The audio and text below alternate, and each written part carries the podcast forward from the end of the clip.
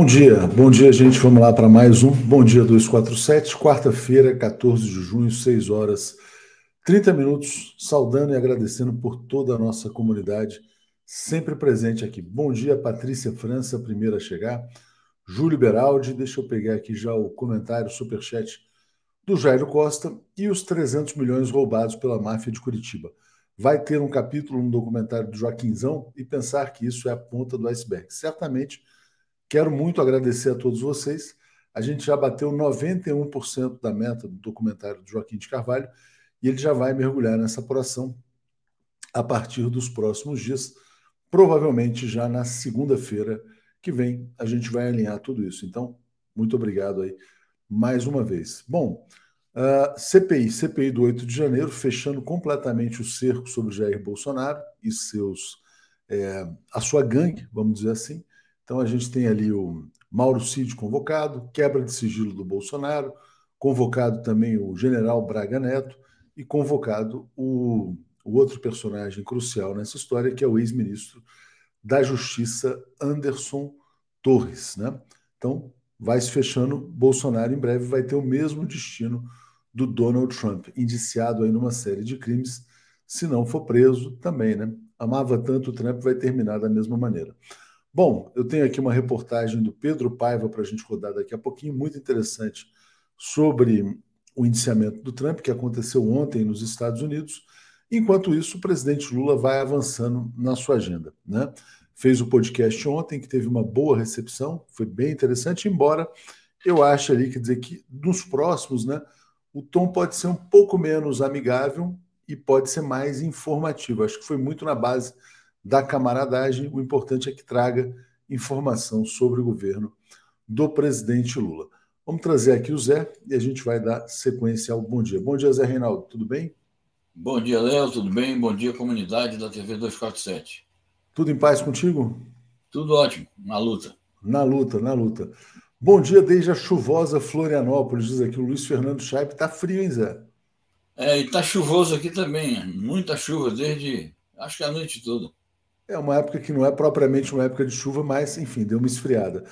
Zé, eu sei que hoje você tem uma efeméride que com certeza agrada muito a você e a toda a nossa comunidade também. Vou botar aqui na tela e passo para você já comentar.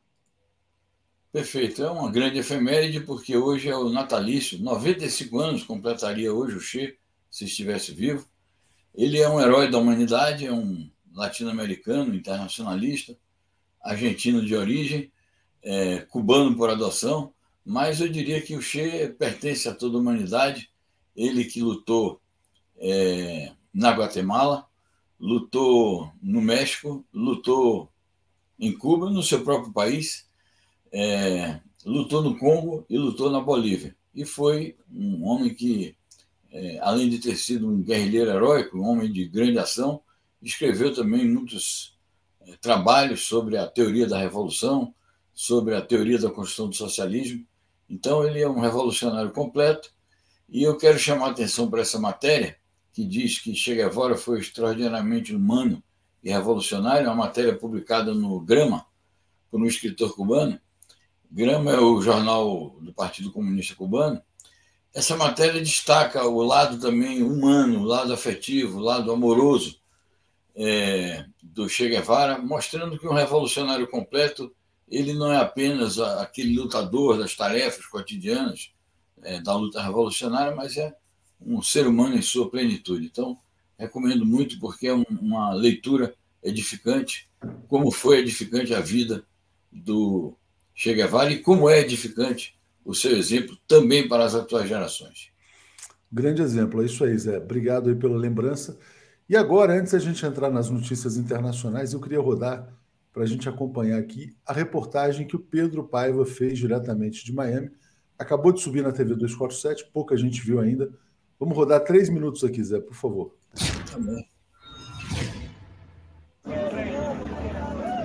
Em frente à Corte Federal de Miami, caos.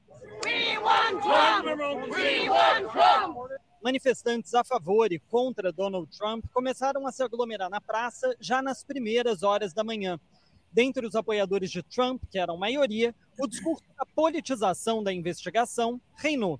Everybody knows Todo mundo sabe que Trump está sendo pressionado. Esse indiciamento veio depois que a informação de corrupção do Biden veio à tona. Esse caso é uma cortina de fumaça. They're just doing this as a smokescreen. Com grande participação de membros da comunidade cubana, manifestantes chegaram a afirmar que Biden e a mídia são comunistas.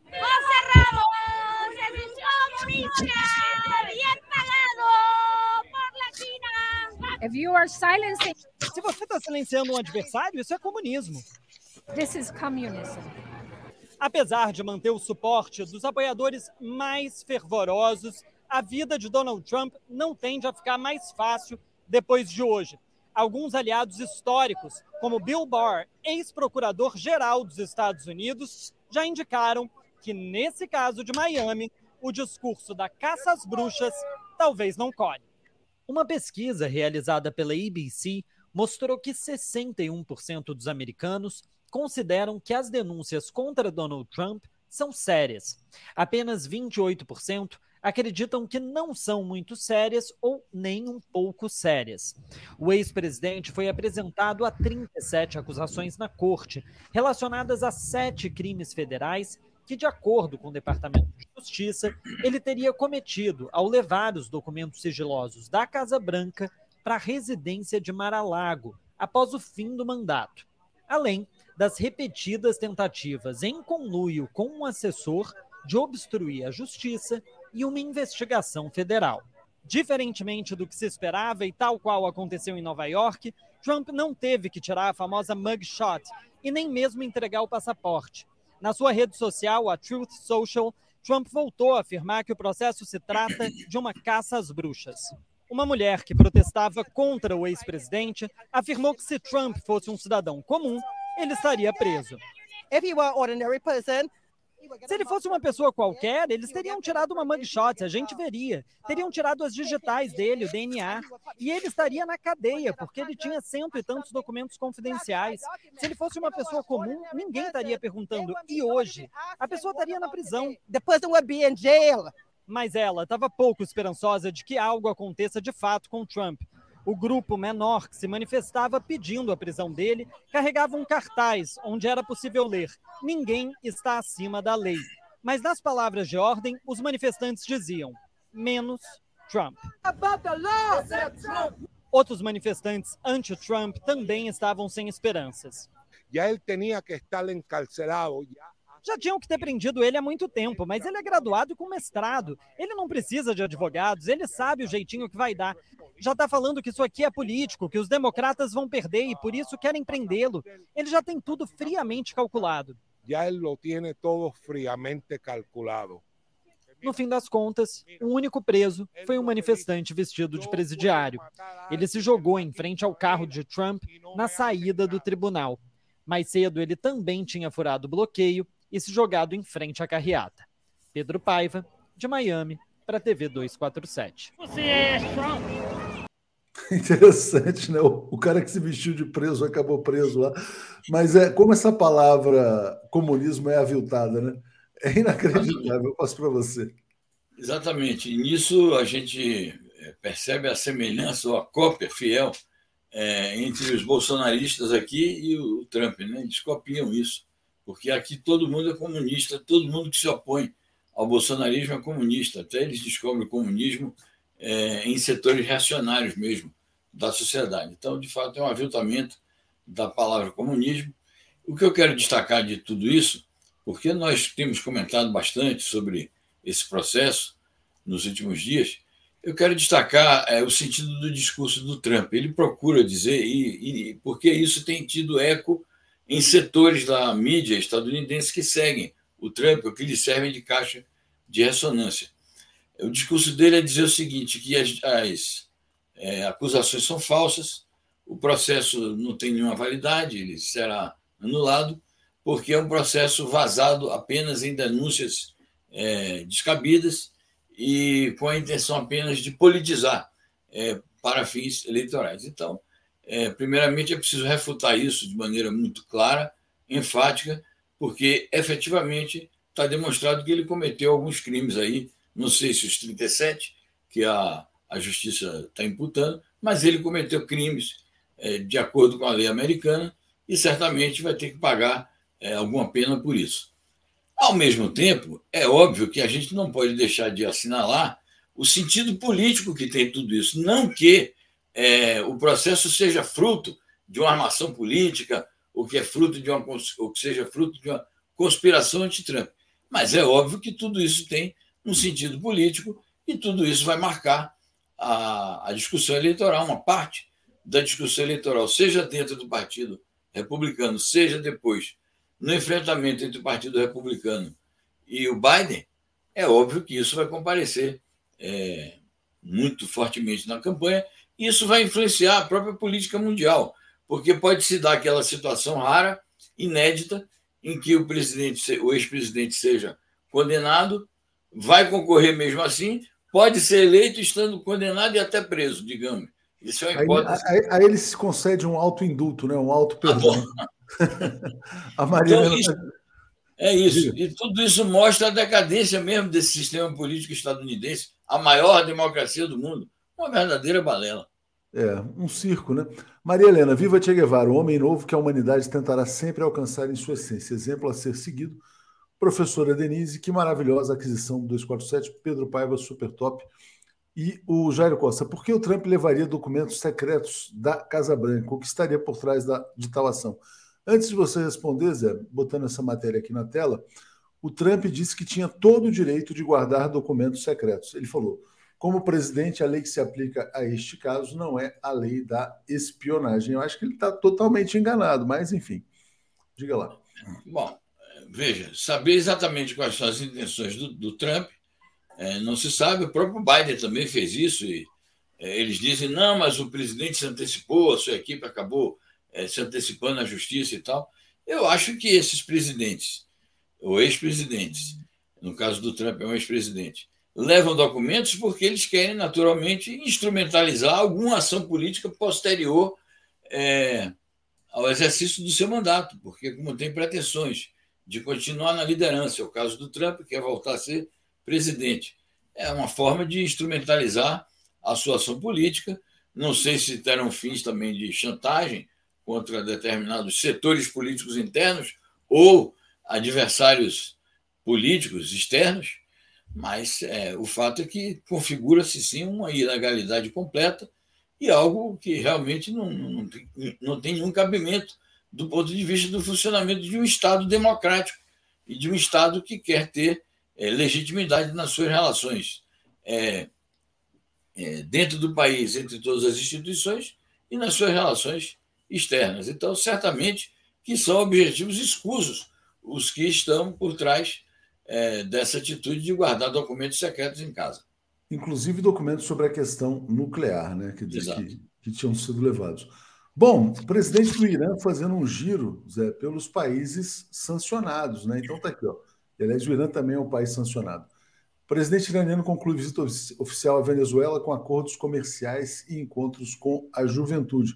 Fala para a gente sobre essa aproximação, Zé, por favor. Pois é, o giro do Ibrahim Raisi tem três etapas fundamentais. Pena que ele não vem no Brasil também. Mas ele está, ele passou pela Venezuela, chegou ontem é, a Nicarágua e vai a Cuba. Os três países mais sancionados aqui na região sul-americana. O Irã, que é também um país sancionado, brutalmente sancionado pelo imperialismo. Eu acho que é uma aproximação saudável do ponto de vista econômico, do, do ponto de vista político e do ponto de vista do encontro de civilizações, porque há teorias nos círculos imperialistas mundiais sobre o chamado choque de civilizações, em que haveria uma incompatibilidade total entre a civilização oriental, a civilização ocidental, e uma das expressões disso seria a incompatibilidade ou choque entre as ideologias e entre as religiões. No caso, o Irã, todo mundo sabe, é um país é, islâmico, o próprio sistema político iraniano tem muitas é, vinculações com o clero islâmico, e isso é tido como uma nota negativa por parte das potências ocidentais, mas fica demonstrado que isso é apenas um preconceito, isso é apenas um pretexto para a discriminação. Como se nota nessa notícia, o Irã e a Venezuela firmaram 25 acordos é, em todas as áreas econômicas, sociais, políticas, diplomáticas, É, certamente haverá também cooperação na área de segurança, na área militar. Haverá concertação de ações no plano internacional, quando ambos estiverem atuando, seja nas comissões da ONU, seja nas assembleias da ONU e em quaisquer outros é, cenários internacionais. Então, na minha opinião, isso é muito benéfico para os dois países, do ponto de vista das relações bilaterais, é benéfico para a região sul-americana e é benéfico para este processo que é incontível de instalação do mundo multipolar, em que o Irã e a Venezuela são dois atores importantíssimos. Quanto à visita do Ibrahim Raisi à, à Nicarágua, eu acho que é um recado também que se dá ao imperialismo. A, a Nicarágua está no alvo de uma campanha insidiosa, uma campanha odiosa, uma campanha para desestabilizar o governo. É, podem se fazer críticas à Nicarágua? Certamente que sim.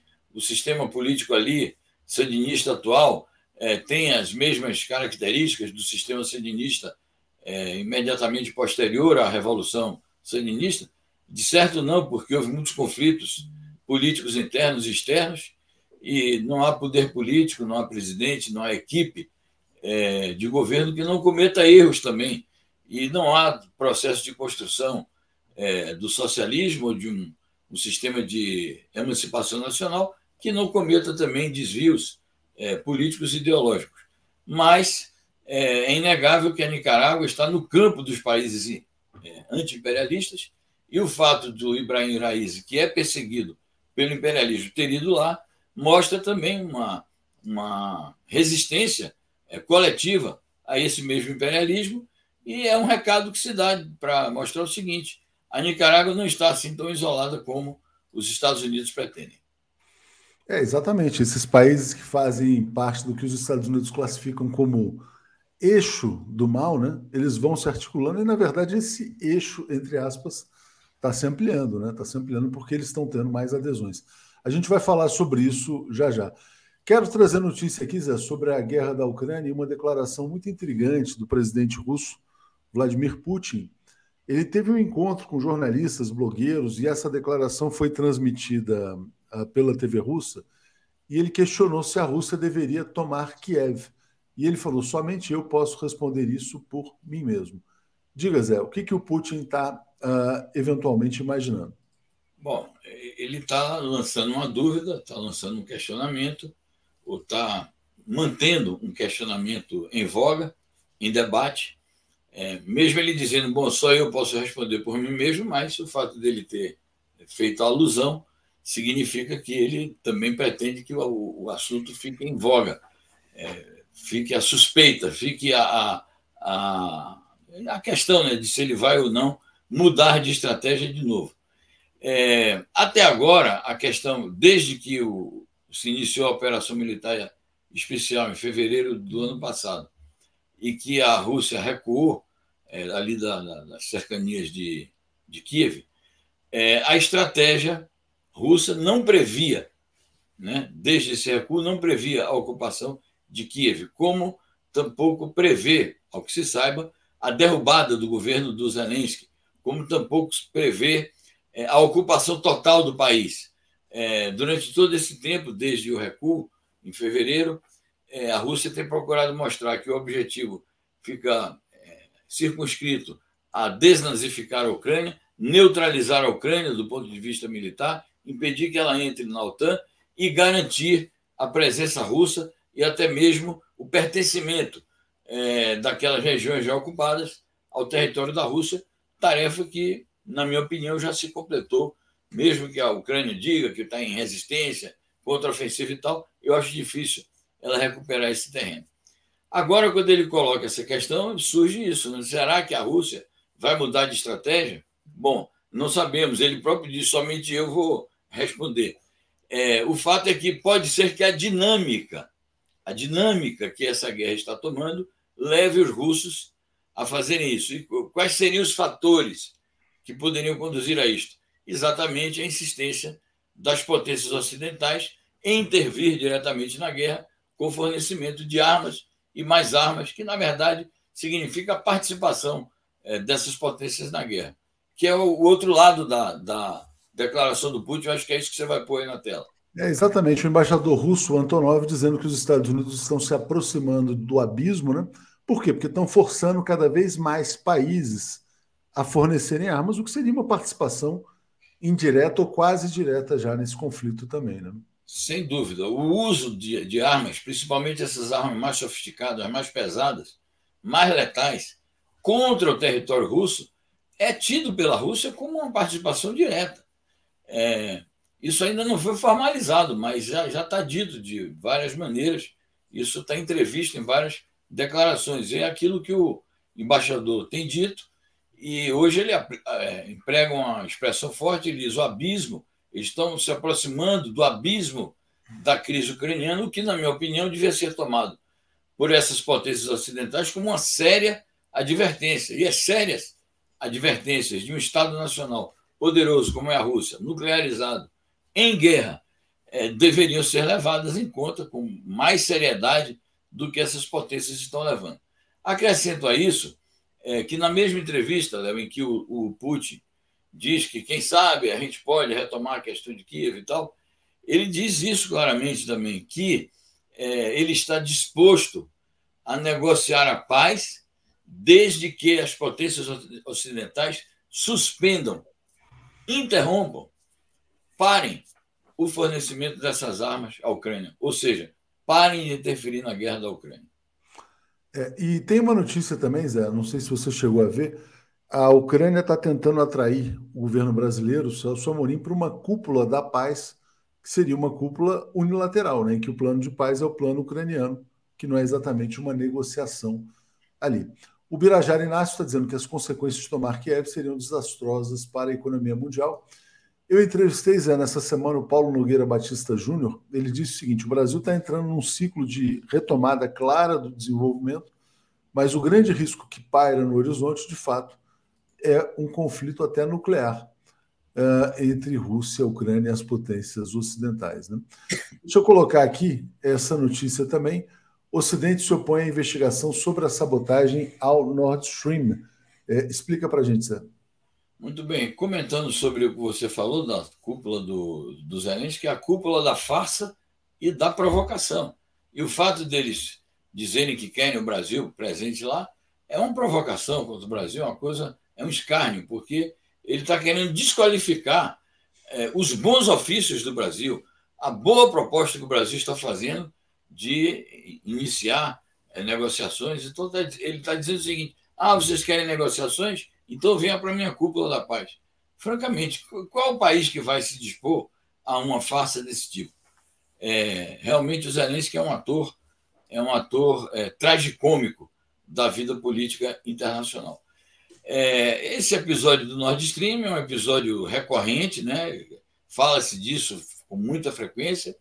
É, as investigações já foram pedidas, inclusive no Conselho de Segurança da ONU, e o, o Ocidente sabota. E por que sabota? Porque é óbvio que uma investigação séria, uma investigação consistente, uma investigação com métodos é, corretos e feita é, com isenção política, certamente vai descobrir as responsabilidades por este crime, as responsabilidades por essa ação que lesa é, a economia internacional, lesa a economia russa e joga mais lenha na fogueira da guerra.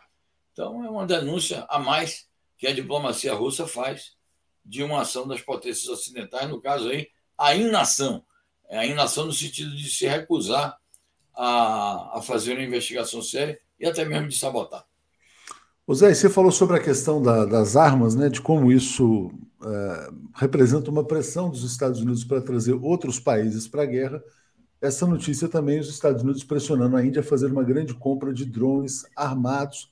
É, na verdade, não sei se isso tem uma ligação direta com o conflito da Ucrânia, porque a Índia tem tido uma posição independente, mas explica para a gente.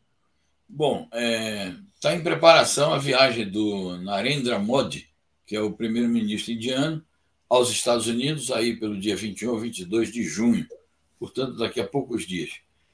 É, nessa ocasião, visando a, a, preparar bem essa visita, tanto a diplomacia estadunidense como é, setores aí econômicos do, dos Estados Unidos estão fazendo uma grande pressão para que a Índia adquira esses drones armados.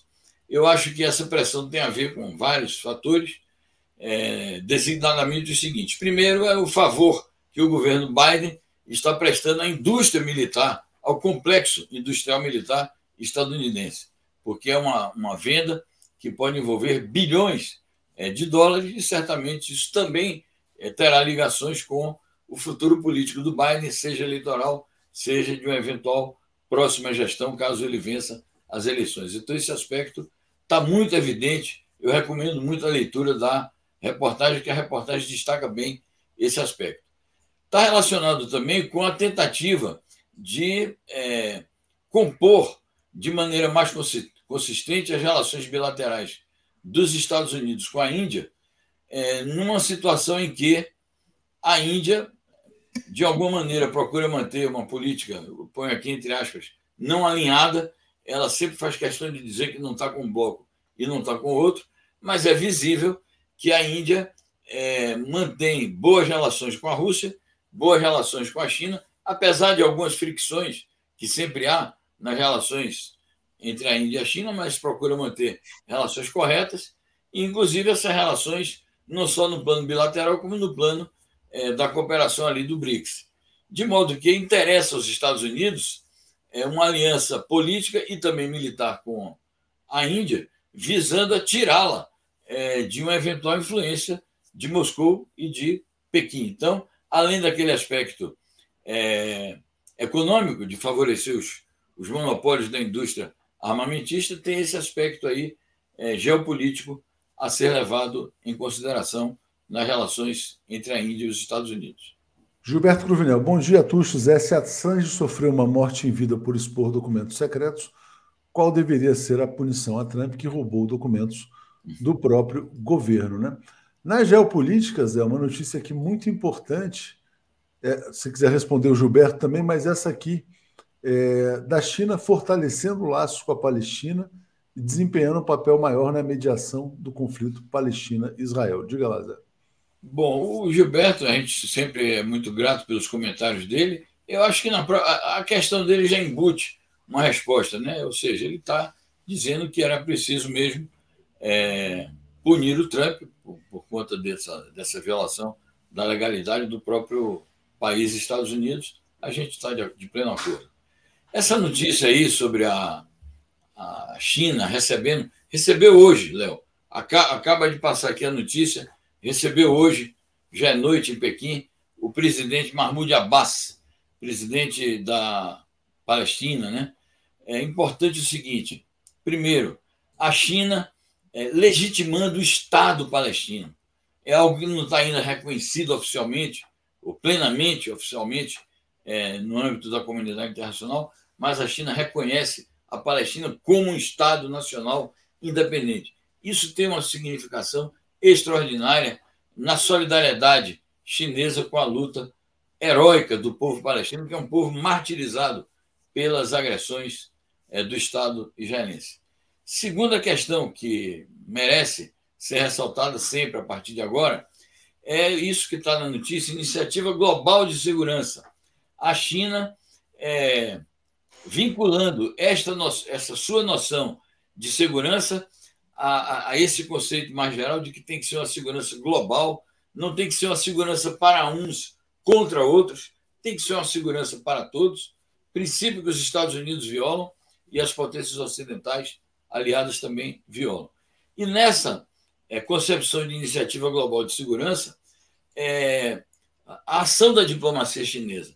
E essa ação da diplomacia chinesa, neste caso concreto, voltada para a região do Oriente Médio, em que, se nós somarmos todas as iniciativas recentes que a China tem tomado, sejam iniciativas diplomáticas, sejam econômicas, a gente observa uma mudança é, bastante sensível é, na geopolítica do Oriente Médio. E, efetivamente, se a gente considerar o, o patrocínio que a China deu, patrocínio político e diplomático, ao reatamento das relações entre o Irã e a Arábia Saudita, se a gente considerar os acordos que a China tem feito com a própria Arábia Saudita e com o Irã, acordos econômicos ligados à área do petróleo, ligados à questão da moeda. É, acenos que têm sido feitos para acolher esses países no BRICS. Tudo isso mostra que o, a geopolítica do Oriente Médio está mudando e qual é o grande sentido dessa mudança? É o deslocamento da influência única dos Estados Unidos e que terá que ser, no mínimo, compartilhado com a China, mas agora eu acho que até substituído. E para finalizar o comentário, a grande novidade é esta: que a China se dispõe a mediar o conflito é, entre Israel e a Palestina, que na verdade é um conflito desigual, porque se trata de um massacre de um Estado poderoso, militarizado e nuclearizado, aliado dos Estados Unidos, contra um povo praticamente desarmado. Então, é, e a China é boa de diplomacia, então quando ela entra para mediar, a coisa dá certo. Então, abre-se uma janela, abre-se uma, uma perspectiva, uma esperança de que finalmente é, se chegue a uma boa conclusão é, nesse conflito entre palestinos e o Estado sionista de Israel.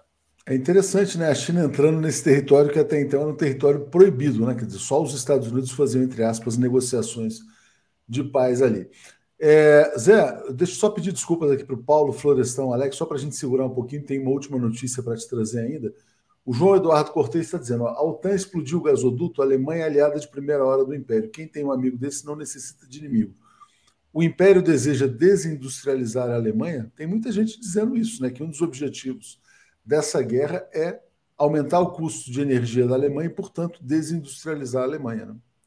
É, e fundamentalmente é, cativar esse mercado europeu aí para é, os produtores estadunidenses, né? E tudo isso se enquadra, é, é sempre essa relação ambígua de rivalidade e é, cooperação entre a União Europeia e os Estados Unidos dentro de uma perspectiva, digamos, mais ampla daquilo que eu categorizo como contradições interimperialistas, que na verdade é um conceito leninista. É, existe uma dominação, né? Existe uma cooperação, mas também uma dominação nessa relação. E aí também é o seguinte, quer dizer, também existe o imperialismo nessa inter-relação que você coloca da Europa em relação ao Brasil. A última notícia que eu queria trazer era essa aqui, ó. Hoje tem um editorial do jornal Globo atacando o presidente Lula. Por quê? Porque o Lula defende as empresas brasileiras no acordo entre Mercosul e União Europeia. O que o Lula está dizendo? Que as empresas brasileiras têm que ter preferência nas compras governamentais. É assim que os Estados Unidos fazem, é assim que a própria Europa faz, mas o Globo está dizendo que não, que não tem que ter preferência para a empresa brasileira e que o Lula também não deve ter essa obsessão com a reindustrialização do Brasil. Por que, que a imprensa de capital supostamente nacional, uh, Zé, defende interesses antinacionais? Bom, antes de responder a pergunta, eu quero agregar a informação de que também no âmbito da Globo, aquela que é considerada a maior é, especialista em economia é, da Rede Globo, é, fez comentários duríssimos, críticas duríssimas ao presidente Lula quando ele refutou aquela ameaça de sanções, aquela cláusula que está no acordo do, da, do Mercosul, aquela cláusula que prevê, Mercosul Europa, que prevê a punição do Brasil por conta é, das questões ambientais. Então, eles querem instrumentalizar a questão ambiental. A questão ambiental, o, o Brasil tem consciência de que tem que enfrentar a questão, mas não vai ser com as sanções, nem punições, nem atitudes coercitivas da União Europeia de quem quer que seja contra o país que nós vamos resolver esse assunto e também não vamos ceder a nossa soberania por 30 dinheiros que eles venham nos fornecer aqui para financiar o Fundo Amazônico. Eu diria o seguinte, Léo, essa imprensa de capital nacional é representante de uma burguesia nacional é, já desnacionalizada, uma burguesia nacional entreguista. Então, é, eles não defendem o interesse nacional. O, o interesse nacional passa ao largo das preocupações das classes dominantes brasileiras e, portanto, da mídia que as representa. Obviamente que existem setores, existem franjas, existem fatias, existem alguns nichos é, de setores industriais e comerciais brasileiros é, da, da, grande burguesia que po podem defender é, a soberania do país. Mas, em essência, os interesses é, dessa classe dominante brasileira estão atados por mil fios à dominação imperialista internacional. Isso só vai se resolver com uma ruptura é, de longo fôlego no sistema político e econômico brasileiro, o que significa dizer é, a luta em outro patamar, em outro nível, em que as próprias classes dominantes sejam substituídas no poder pelas classes emergentes da sociedade, que são as classes trabalhadoras e populares. É uma questão para o socialismo resolver. É isso aí, né? É, e você falar, quer dizer, na verdade, defender que o Brasil seja sancionado pela União Europeia é um negócio realmente. Traição amoroso. nacional. É, eu vejo é assim. Traição também. nacional. É Obrigado, isso, Zé. Pouco... Oi? Não, eu ia dizer, convidar o pessoal para daqui a pouco estar conosco às 10 horas. Vamos falar. Entra nesse de... tema. Entra nesse é, tema. Vamos, vamos abordar isso e a crise ucraniana chamada contra-ofensiva. Agradeço aí o espaço e bom dia a todos e bom programa para a turma que está entrando aí. Valeu, Zé. Obrigado. Abraço. Abraço. Tchau. Valeu. Bom dia, Paulo. Bom dia, Florestan. Bom dia, Alex. Tudo bem, Florestan? Tudo bem com você? Bom dia, Léo. Bom dia, Alex. Paulo. Bom dia, comunidade. Tudo bem. Um pouquinho de frio, garoa em São Paulo, mas tá frio. vamos em frente. Tá frio. Bom dia, Alex. Tudo bem? Bom dia, tudo bem? Tatucho, Florestan, Paulo. Bom dia a todos. Bom dia, Paulo. Tudo em paz? Bom dia, tudo em paz, sim. Tudo. Vamos ver mais um dia aí, muitas notícias. Muita coisa acontecendo. Eu acabei de pegar uma notícia importante aqui do, do portal Consultor Jurídico. Repassei aqui para a edição e vou começar com ela aqui. Ah, antes a Regina dizendo: Ah, desculpa, Regina, o Zé saiu e a situação da Caxemira, Estados Unidos Índia. Vamos tentar responder isso amanhã. Gilberto Cruvinel, as organizações Globo levaram Getúlio ao suicídio atacando a criação da Petrobras continuam atacando o interesse nacional ao atacar Lula. E aí, por falar em interesse nacional, quero compartilhar com vocês agora a manchete do portal Consultor Jurídico, que são novos diálogos da Operação Spoofing, né? Que mostram que a ex-procuradora-geral da República, Raquel Dodge, é, sugeriu entregar para os americanos o valor recuperado da Petrobras. Dizer, não, devolve isso para os americanos, né? O dinheiro da Petrobras para os Estados Unidos.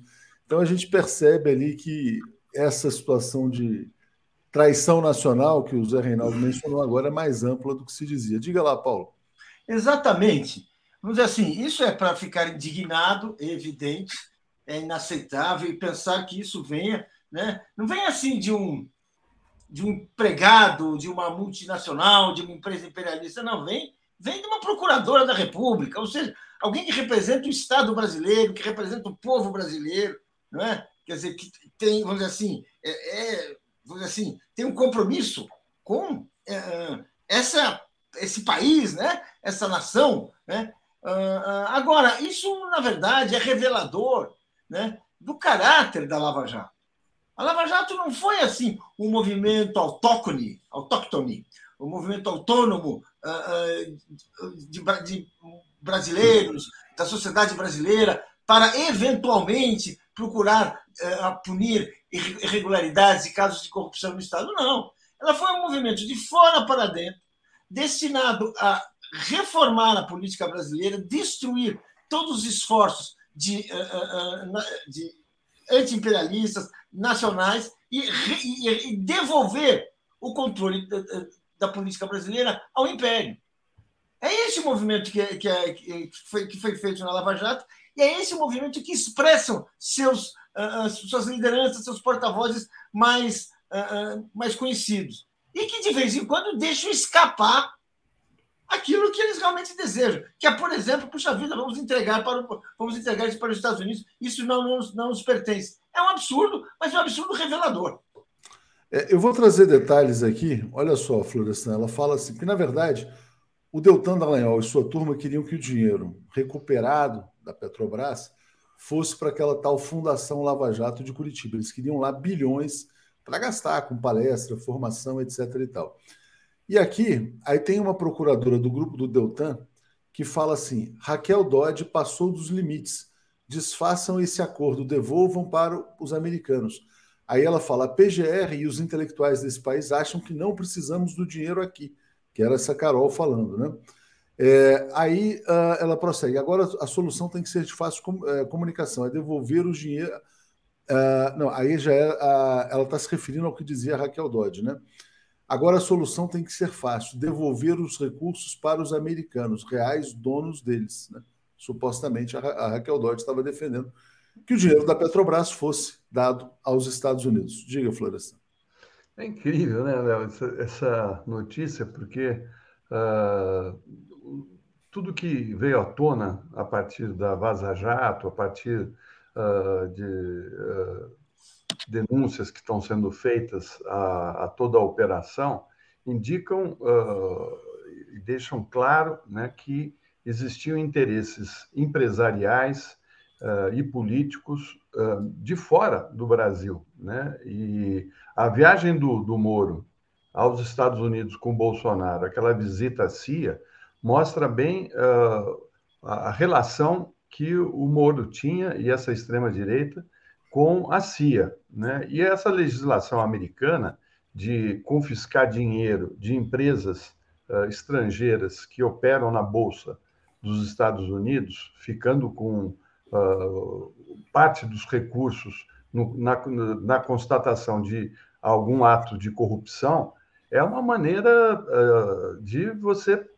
grampear, levar o dinheiro de países que, às vezes, os próprios Estados Unidos provocaram uh, essas investigações, boa parte delas sem, sem base. Né? Você, você cria um, um problema, né? E, e, você tira da concorrência empreiteiras, você consegue uh, pegar uh, um filão do, do, do, da exploração do petróleo, né? E assim que ela age, não só no Brasil, agiu na França, né? A gente sabe disso, né? No caso da Alstom, né? Que um, um, um, um executivo da Alstom foi detido nos Estados Unidos, foi levado para fazer uma delação premiada, ficou lá trancafiado, isso tudo veio a público, e ele teve que fazer uma delação dizendo que havia corrupção dentro da Alstom por conta de interesses de empresas norte-americanas. Né? Então, assim, o dinheiro é deles, o dinheiro era nosso, quer dizer, eles levaram tudo, Léo, no mãozão, eles, eles tiraram todas as grandes empresas de engenharia né, uh, da disputa no mercado internacional, as empresas brasileiras, né, levaram parte uh, de empresas uh, da, da, área do petróleo brasileira, né, inclusive para o mercado norte-americano, e depois ainda ficam com o dinheiro de uma operação que está cada vez mais clara que o intuito não era combate à corrupção, mas sim uma interferência ideológica e de interesses que uh, não eram republicanos e muito menos dos brasileiros. E aí, uh, essa decisão da Raquel Dodge é extremamente uh, prejudicial ao país, né? Por conta de tudo que aconteceu. A gente sabe que eles queriam fazer um clube com esse dinheiro. O Dallagnol e o Moro queriam fazer um clube. É, o, o Dallagnol e o Moro queriam o dinheiro para eles e a Raquel Dodge queria o dinheiro para os americanos. Né? O Alair é. Padovani dizendo: o marido de Raquel Dodge é o Bradley Lee Dodge americano e infiltrado. Né? E houve aqui um comentário também que, do Edwin Souza, que é um roubo institucionalizado. Como é que você vê, Alex, essas notícias que têm surgido né, dessa operação spoofing, que vão expondo cada vez mais os procuradores, a briga pelo dinheiro da corrupção, da Lava Jato, quer dizer, não era simplesmente combater a corrupção, era quem fica com o dinheiro da corrupção também, né? Diga, uh, Alex.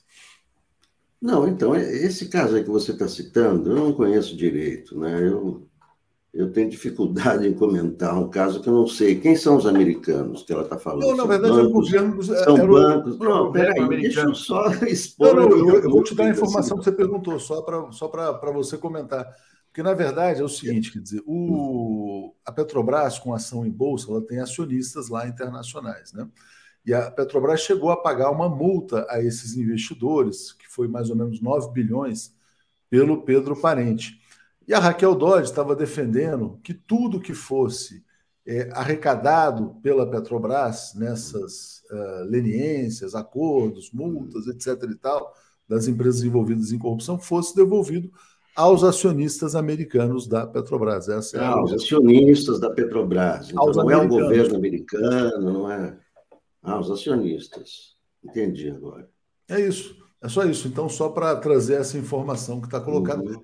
Mas o que vem surgindo dessas uhum. uh, operações uh, anticorrupção estadunidenses, etc. e tal, que elas são quase que operações tributárias, né? Quer dizer, que na verdade é uma uhum. maneira de transferir recursos de vários países para os Estados Unidos. Não, eles são acionistas, né?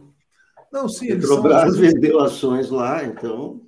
Né? É, mas. Enfim, não há o que fazer, né? Não, há o que fazer, né? Porque, na verdade, muita gente não, fala que esse acordo. relação a, a ver acionista Alex, nos Estados Unidos, em relação a. Assim, Alex, vamos entender um pouquinho. Não é uma ação trivial. É, muita gente, inclusive, aponta que os 9 bilhões que o Pedro Parente pagou antes de qualquer decisão judicial também foram meio criminosos, né? Que não tinha nenhuma obrigação. A Petrobras nem se defendeu, na verdade, nessas ações, ela já foi pagando. Então, uh, por trás disso existem grandes interesses bilionários e mostra que a Procuradoria-Geral da República ela foi capturada né, no Brasil por interesses. Aliás, porque a relação do governo norte-americano com as grandes empresas norte-americanas uh, é, é uma coisa muito bem azeitada, né, Léo? Você vê que mesmo essa indústria armamentista norte-americana, como está feliz com Biden e como certamente vai bancar a candidatura dele né, eh, na reeleição.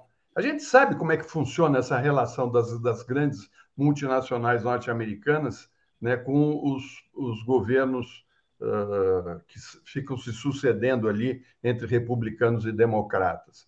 Né? Então, assim, eles agem com interesse no lucro das empresas que, que estão com eles. Entendeu? É isso, é disso que se trata. É isso, vamos lá, já subimos lá, então tá aqui, ó. Raquel Dodge sugeriu entregar para os americanos o valor recuperado de, pela Petrobras, né? Bom, vamos trazer outros assuntos aqui, então vamos falar da CPI. Alex, uh, ontem foi um dia movimentado na CPI do 8 de janeiro, convocação do Braga Neto, quebra de sigilo do telefone do Bolsonaro, Mauro Cid, Anderson Torres, enfim, está se fechando o cerco aí, diga lá. Bom, ali na, na é o seguinte, né? Fiquei até com pena dos bolsonaristas, porque eles agridem, deliram, né? Teve um de delirou que tem que investigar a viagem do Lula a Araraquara. O que, que ele vai fazer em Araraquara? Então, é, tem esses delírios, só que o governo tem maioria, então o governo ganha tudo por 20 a 12. Como aconteceu ontem, né? Os bolsonaristas ficam loucos da vida. o Girão, aquele, como é que chama? Felipe Barros, né? E perdem todas, claro, porque né, tem o presidente da CPMI, apesar de, de ser aliado Lira e tal, mas ele, ele tem que cumprir o, né, o regulamento ali. Quem manda é o plenário. Então, é evidente que a base governista vai ganhar todas as votações. Né? Na, na, na primeira sessão tinham faltado dois, ontem não, compareceram todos, então são 20, né? O Omar Aziz, que faltou da primeira vez, e está aí. Né?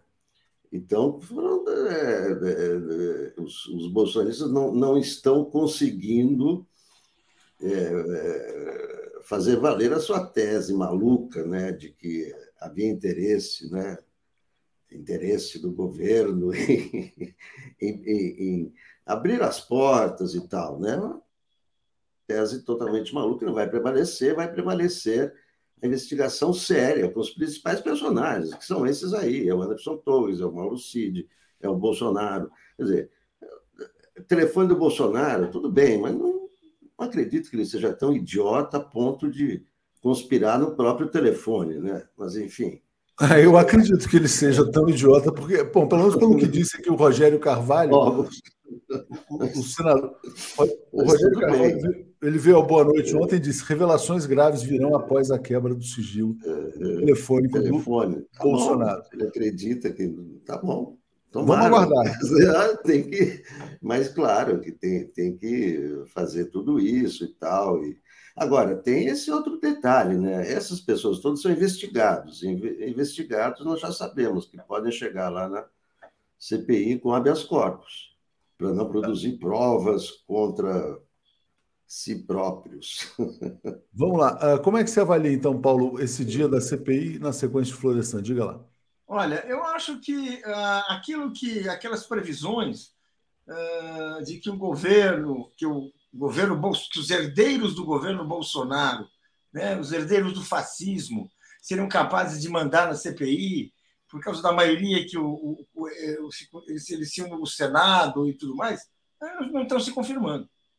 Então, acho isso o primeiro dado. Tem uma maioria que é a favor, que está alinhada com esse governo, que tem todo interesse em passar a limpa essa história. Então, já é um, um dado importante, é um jogo político outro. Isso é muito importante, isso é bom ter claro, porque não sei se vocês lembram, há um mês atrás a conversa que essa CPI não vai dar em nada.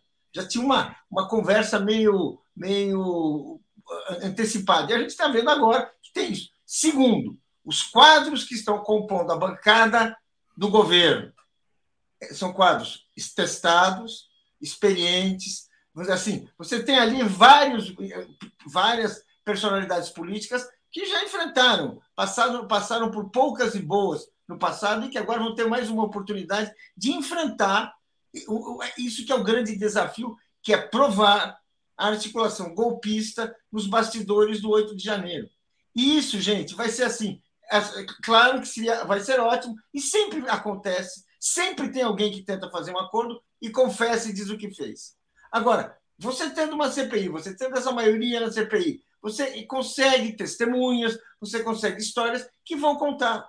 Então, a possibilidade da gente passar a limpo a história do 8 de janeiro, de reunir material para punir, para definir, eh, desenhar um quadro do, do golpismo e punir golpistas é muito grande. Eu vou dizer assim, não vamos desprezar essa possibilidade, não vamos minimizar nem dizer, não, olha, é difícil. Não, a, a, a gente vê o que está acontecendo, vê quem são as pessoas, os, os, os, principais integrantes da CPI, e olha, o Rogério Carvalho, que esteve aqui, que deu entrevista, tem vários outros, Jandira Fegali, ou seja, tem várias pessoas que a gente conhece, assim, é, é, lutadores tarimbados nesse tipo de, de questão e que estão alinhados com uma proposta, que é a proposta realmente de passar limpo. Passar a limpo vai nos levar a quem fez o golpe. Isso é muito importante. Isso nunca aconteceu na história do Brasil. Nenhum golpe dado na história do Brasil apontou culpados, gente. A gente sofreu golpes assim uh, periódicos. E a gente aqui existe essa possibilidade.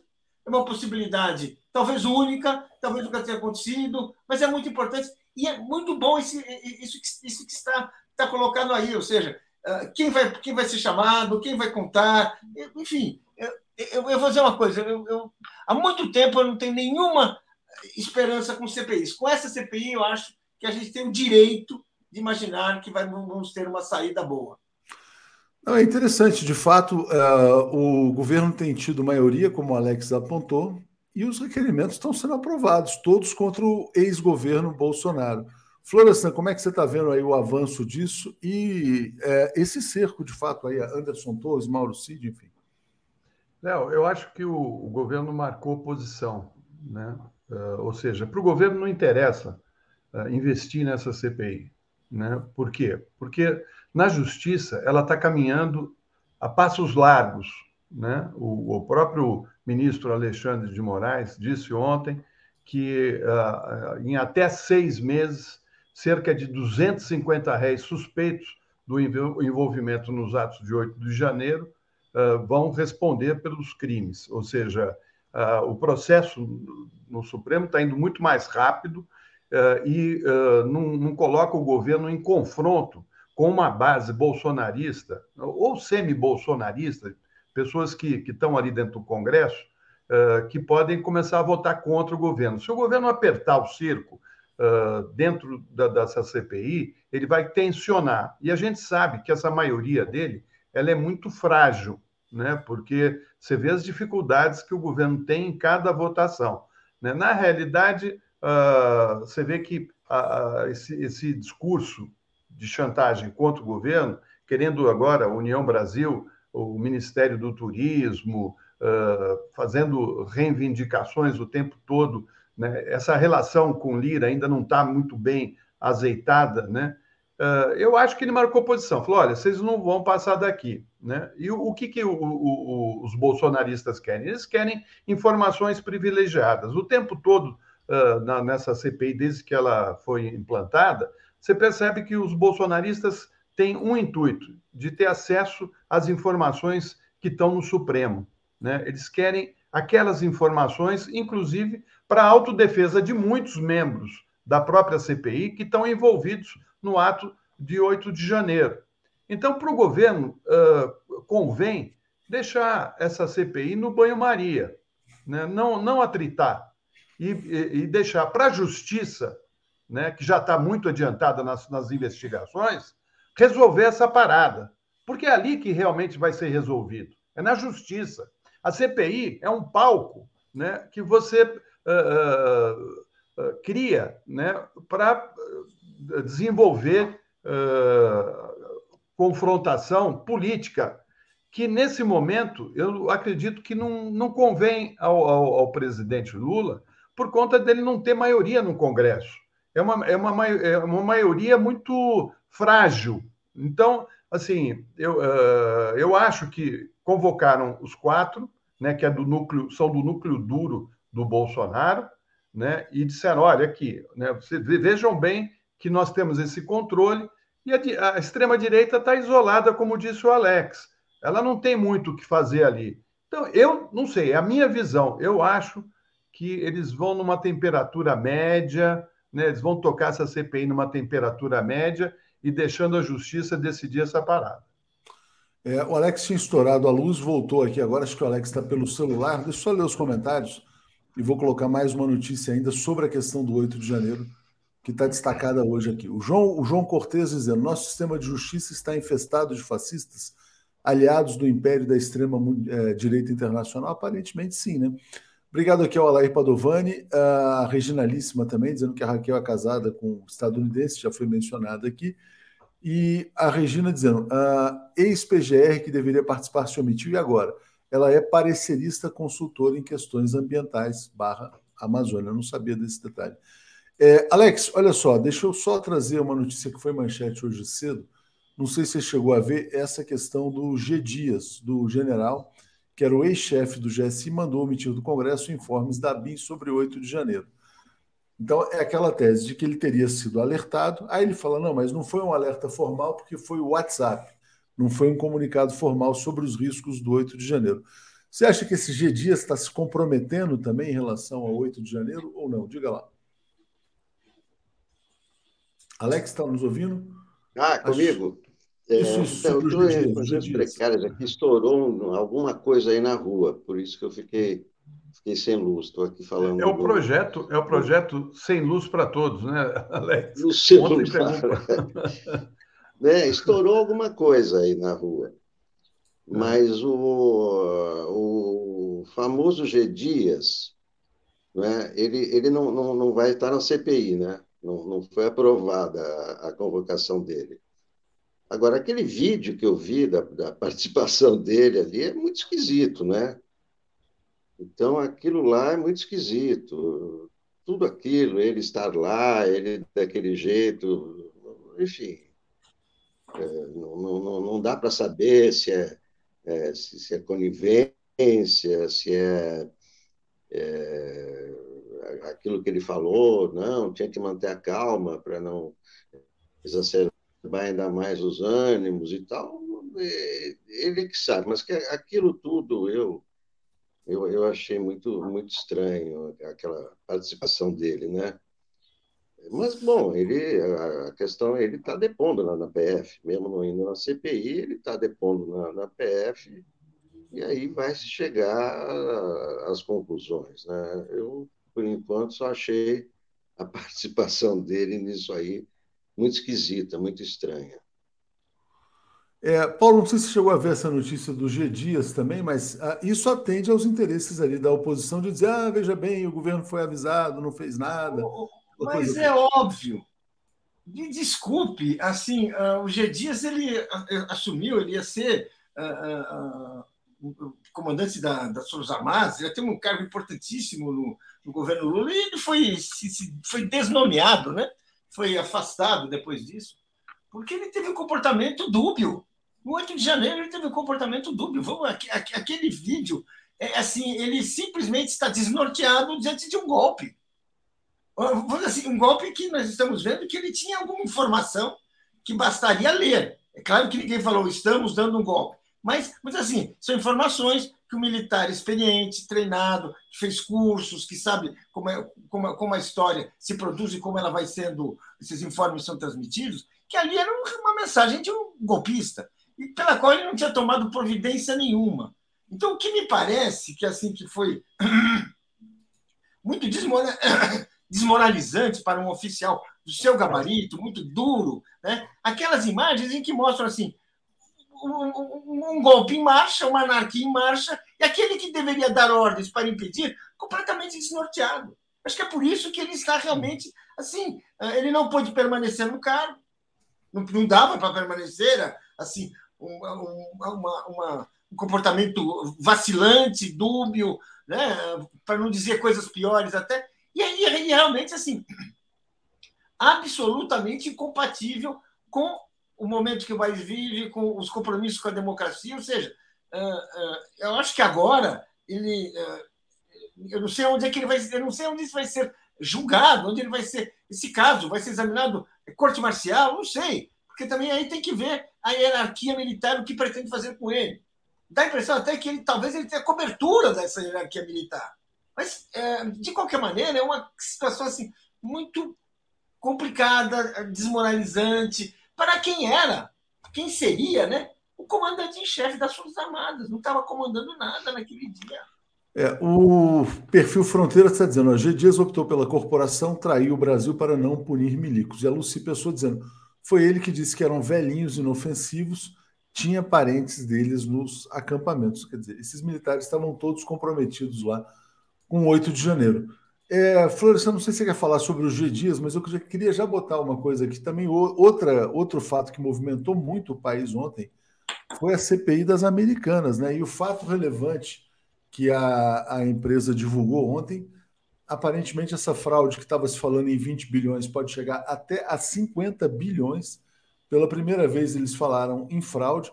Estão dizendo, inclusive, que os bancos podem estar envolvidos. Ele mencionou na CPI Itaú, Santander, auditorias é uma situação bem complicada, muitos contratos maquiados ali. Então, vamos dizer assim, uma empresa que era símbolo do capitalismo nacional está tá sendo devassada aí, vamos dizer assim. Diga lá, Florestan. Pois é, Léo, eu só queria dar um pitaco no G Dias, porque é lógico que interessava ao governo blindar uh, tudo que levasse uh, ao discurso da extrema-direita de que o governo teria participação no 8 de janeiro e teria interesse, né? porque eles pegam justamente o G Dias para dizer que o governo Lula estava extremamente envolvido no 8 de janeiro. Né? Então, assim, está na cara que eles blindaram, falaram, não, não vai, né? não, vou, não vai mostrar nada.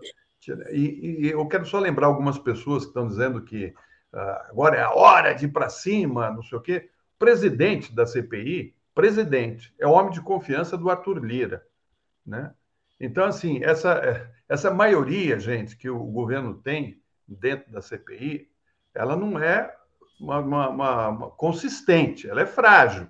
Depende de muita conversa com o Lira, com, com essa bancada uh, do Centrão. Então, o governo está tocando direitinho. Né? Ele não quer uh, quebrar a cara ali. Ele sabe que o Supremo está levando tudo dentro do, do, do caminho correto e que essas pessoas vão encontrar uh, a justiça e vão se, se defrontar com ela em breve. Né? Agora, a respeito da Americanas, é interessante, né? porque você vê que uh, o que ocorreu ali acabou tendo, pelo, pelo que disse né? o, o, o Leonardo Pereira, né? O atual, é, Leonardo Coelho, é o presidente. É, que é o, o CEO né, da Americanas, né? Ele, ele, ele dividiu a fraude contábil né, com o Itaú né, e o Santander.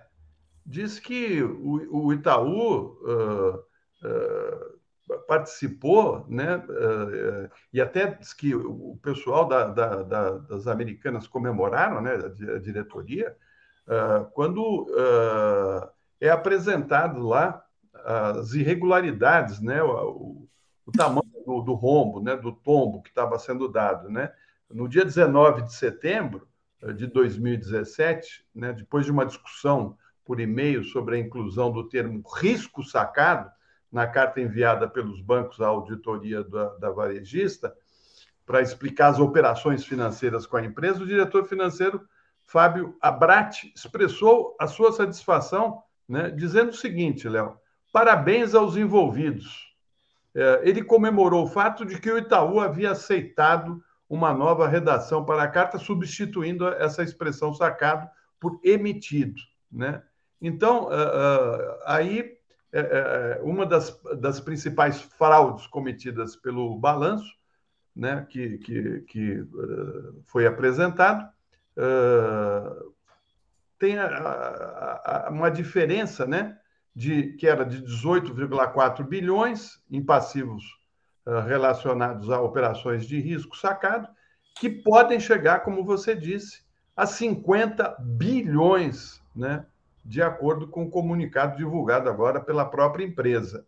Então, assim, esse caso é um caso uh, que deixa bem claro, né, não só a má administração, mas que provavelmente tinha gente ali uh, levando vantagem, né, Léo? E, e, a gente fala muito das empresas estatais, mas está aí o resultado de uma empresa privada e como se opera a corrupção dentro dessas empresas, né? E empresas gigantes. Né? Exatamente. Está por trás disso tudo. Sobre essa questão dos bancos, os bancos estão negando, tal, dizendo que não tem nada a ver com isso, mas quando você tem uma, uma farra financeira também, todo mundo está ganhando dinheiro, quer continuar emprestando, empresta, empresta, tal, eles vão fazendo uma certa vista grossa para chamadas inconsistências. Alex, você chegou a ver o caso da Americanas? Quer acrescentar algo sobre isso, não? Alex, está nos ouvindo? é um caso de polícia, né? Estou ouvindo. É, é, é caso de polícia, claro. É evidente que é caso de polícia. Aí já é. Né? São, são crimes, né? São crimes, não são. Não é má administração, má gestão, não. Ali está envolvendo, inclusive, empresas de, de auditoria internacionais e tal. É um escândalo, é um escândalo de alto, alto coturno, escândalo policial, né? e uh, revelado pela CPI, né? pela CPI das americanas. O Rui Abreu está dizendo calote de 50 bilhões com participação da banca. É realmente símbolo do capitalismo. Né? E a gente vai ter uma situação interessante, Paulo, por quê? Porque nesse caso, é, a empresa é, ela acusa sete executivos que teriam, na verdade, liderado a fraude e dizendo, inclusive divulgando informações de que eles tinham um pacote de informações reais que eles guardavam entre eles e um pacote de informações para o conselho que era diferente. Então, eles, em tese, mentiriam para o conselho. Esses que estão sendo acusados vão dizer agora que o conselho sabia de tudo. E o conselho são os três donos, que são três grandes bilionários, os homens mais ricos do Brasil. Então a gente vai ter ali uma, uma briga entre a direção e os donos, vamos ver quem que vai sobrar disso aí. Mas realmente envolvendo bancos, auditorias, é o colapso geral. Diga, Paulo.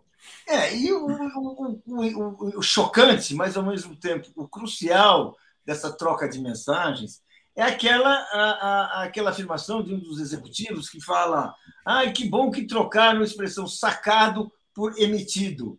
Eu, assim, na minha santa ignorância, quer dizer, talvez alguém que entenda melhor essa, essa linguagem, esse, esse português bancário, né, explique. Mas fica evidente que, de um lado, você estava meio complicado e você podia chamar a atenção para um crime. Emitido, você, com uma única palavra, quer dizer, como é elegante este mundo, né? Basta mudar uma palavra para escolher um crime de 32 bilhões ou 50 bilhões, conforme a gente queira. Quer dizer, é muito assim. E, e aí tem um flagrante, né? É, vamos dizer assim, claro que nós temos uma tradição né, de colocar sujeira para debaixo do tapete, sempre quanto mais rico é o tapete, maior é a sujeira que cabe embaixo. Mas talvez a gente consiga dessa vez ver aí que é um golpe, uma trapaça que realmente e, que inclusive uh, causou prejuízo à sociedade brasileira, quebrou, quebrou as lojas americanas, enfim, tem várias outras questões. Virou uma questão social pelo tamanho, inclusive, desse rombo. Aumentou o risco de crédito, né? Enfim. É. O Ícaro Chaves, que é dos eletricitários, é nosso colunista aqui, trazendo um comentário importante, dizendo: só lembrando que os mesmos controladores das americanas também controlam a Eletrobras privatizada, né?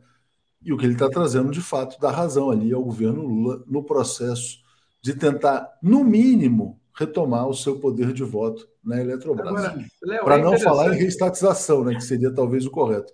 É, Diga. É, interessante você pensar o seguinte: quer dizer, tanto para o Itaú como para o Santander, interessava não criar um, uma grande onda para eles não ampliarem os seus próprios prejuízos, né? porque eles são, ah, de uma certa maneira, ah, e operam fortemente nas bolsas.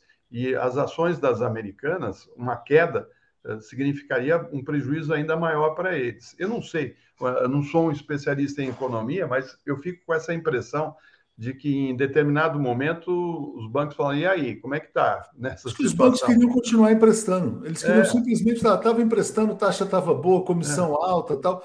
É. é como aconteceu no caso do, do Ike Batista também. Né? Na verdade, ninguém ousava falar do Ike, porque estava todo mundo ganhando, todo mundo nesse mercado financeiro ganhando altas comissões aí com as operações dele.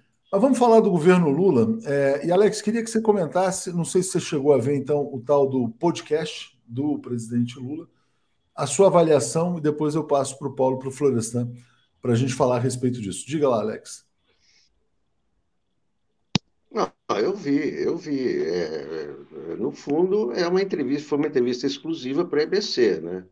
Pode ter aquela mesa do podcast, os microfones e tal, é, diferente da live, a live do Bolsonaro era pelas redes sociais dele, né? do, do Lula via EBC.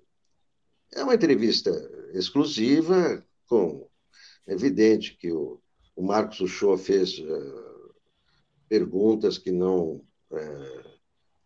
que não tirasse o, o, o, Lula da zona de conforto, evidentemente, né? Isso é óbvio, né? Eu faria o mesmo se eu fosse empregado da EBC e fosse entrevistar o Lula, não ia perguntar, é, mas e a sua relação com o Lira? Você acha que o Lira. Né? E a Daniela Carneiro, ela vai. vai... É evidente, né? Então, fez aquelas perguntas, sim, o seu governo fez isso, fez aquilo, aquela coisa.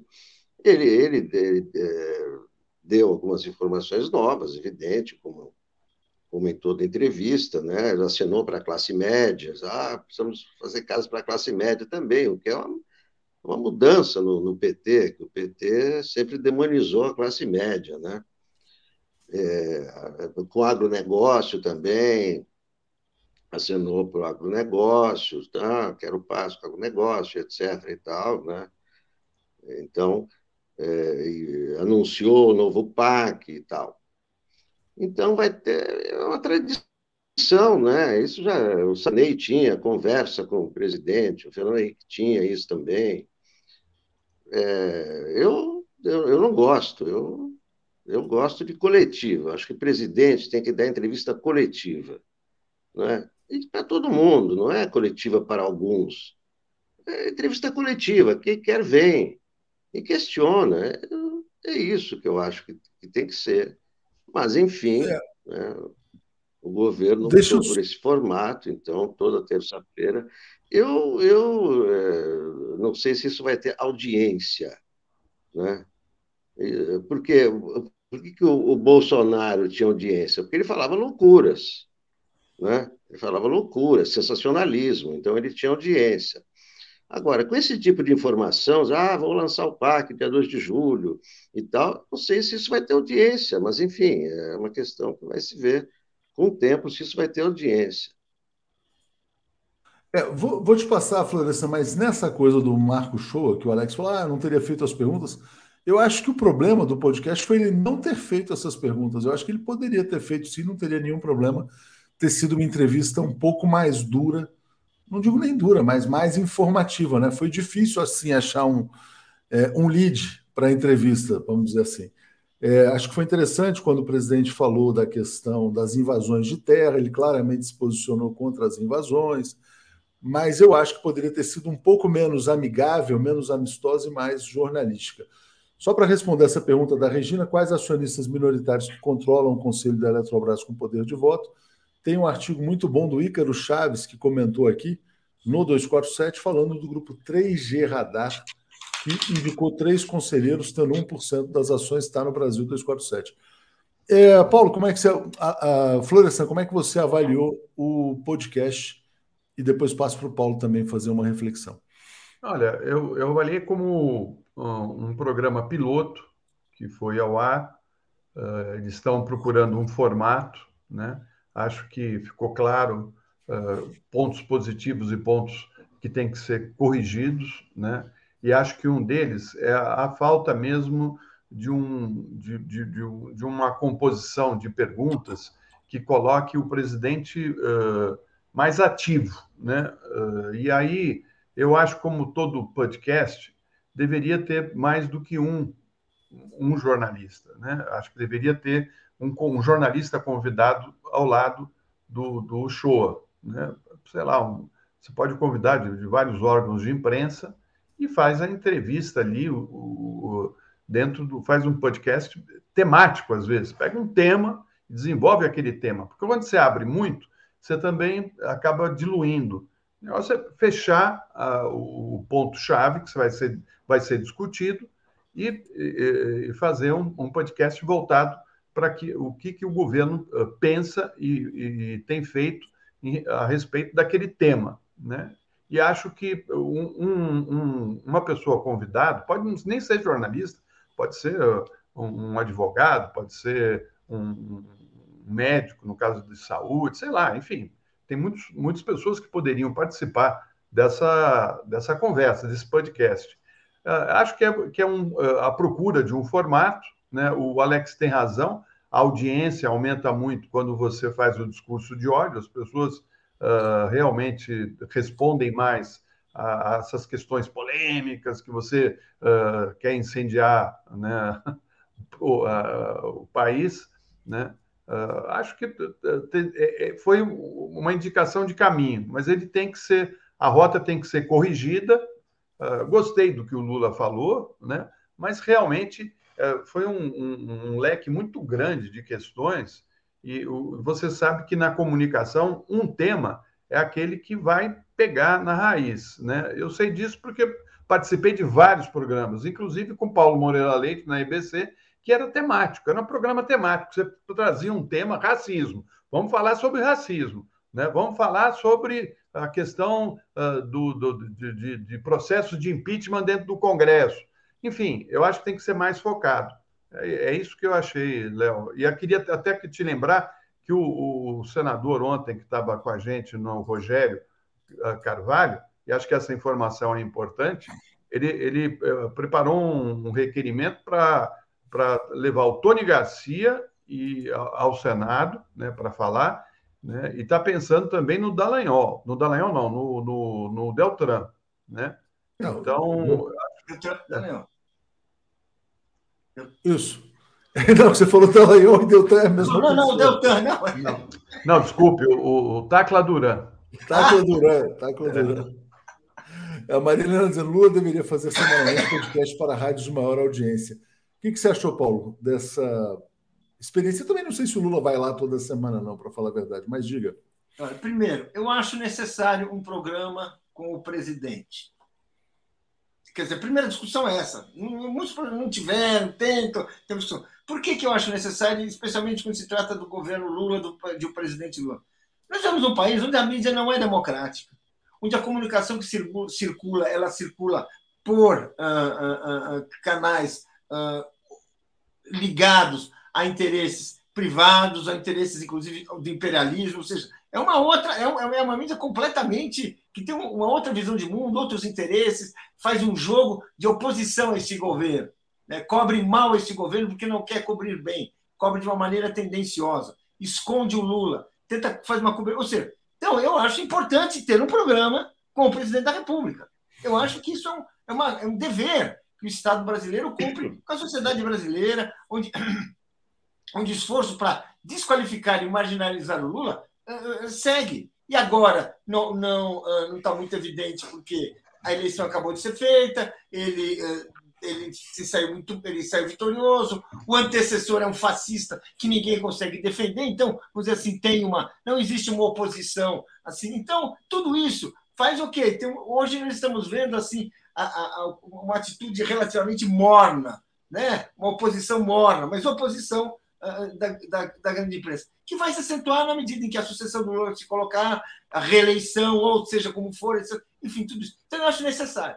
É parte da democratização da sociedade brasileira você ter um debate em que um presidente com os traços de, de, um, de ligações populares, de uma visão popular como Lula, esteja presente e tenha seu espaço, que ele não tem nos outros veículos. Ele não tem, os outros veículos são, cobrem eh, de uma maneira absoluta, fora as redes sociais, fora né, o 247, outras coisas, não cobre assim. Eu acho. Bem, e eu acho, é o primeiro, eu acho sim que estão experimentando, eu acho que, que, que, todo um debate para ser feito, sim, porque realmente foi um, aquele, aquele programa em que o importante era, eu, se você quiser saber, na minha cabeça, assim, aquele, aquele programa, eu no lugar do Marcos do Show estaria, bem, o importante é não falar besteira, o importante é não errar, porque é o primeiro programa. Você não quer, né? Ih, deu merda. Não, você não quer. Então você faz isso. Mas, vamos dizer assim, eu acho que vai ter, muito, tem que ter muita discussão, tem que ter muita sugestão. Eu concordo que é, ter mais de uma pessoa é bom, eu concordo que você fazer perguntas, é, é, colocar questões que estão na boca do povo e que o povo quer saber e que nem sempre são agradáveis, mas o Lula não tem que ter problema com perguntas desagradáveis, porque ele sempre se saiu bem. Portanto, eu acho que precisa ter mais essa coisa aí. Só fazendo uma correção aqui, eu fui alertado pelo Joaquim, ele tem razão, né? A procuradora que falou lá em devolver tudo para os americanos, ela se chama Ana Carolina Rezende, não foi a Raquel Dodge, não. Ela estava mencionando a Raquel Dodge e ela era uma subprocura, ela era da equipe do Rodrigo Janot, né? Então é isso, só para fazer essa correção aqui ao vivo, mas uh, mostra também, de fato, essa infiltração na PGR. Né? É importante falar, viu, Léo, que uh, esse podcast ele atende a interesses uh, de muitas empresas de rádio pelo Brasil. Né? Se você fizer um programa bem feitinho, ele vai ser utilizado uh, em várias rádios, né? porque é conteúdo. É um conteúdo importante, não só para rádios, mas para emissoras de TV também, para imprensa uh, escrita. Enfim, uh, ele pode ter uma repercussão se, se for uma coisa bem, bem feita e bem focada.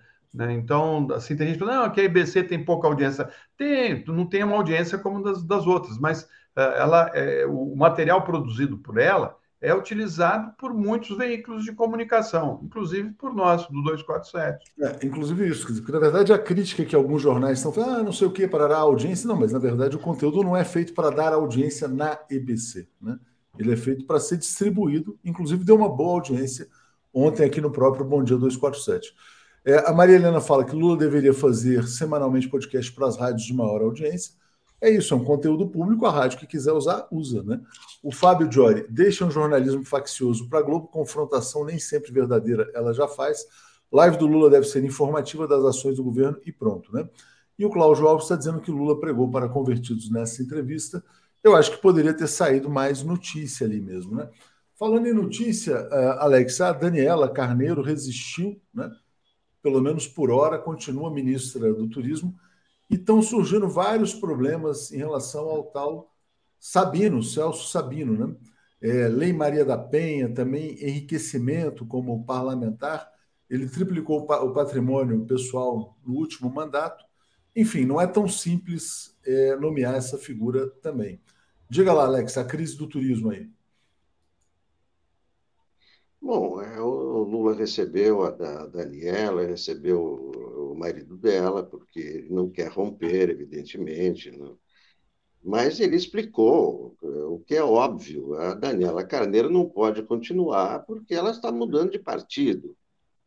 A vaga eh, é a do União Brasil, ela está indo para os republicanos. Republicanos não quer ter ministro no governo Lula.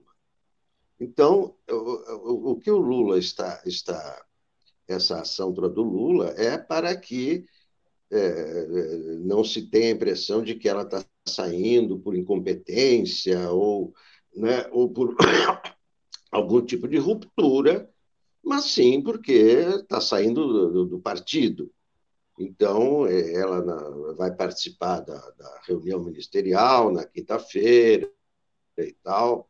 Né? Foi isso que o Lula abriu, abriu para ela. né? abriu essa, essa porta para não sair pela, pela porta dos fundos é, do, do governo. Mas é evidente que ela vai sair e o, é, o Celso Sabino, que é essa, essa pessoa com muitos problemas, inúmeros problemas, como Lira também tem inúmeros problemas. E ele é aliado do Lira e ele é a indicação do União Brasil.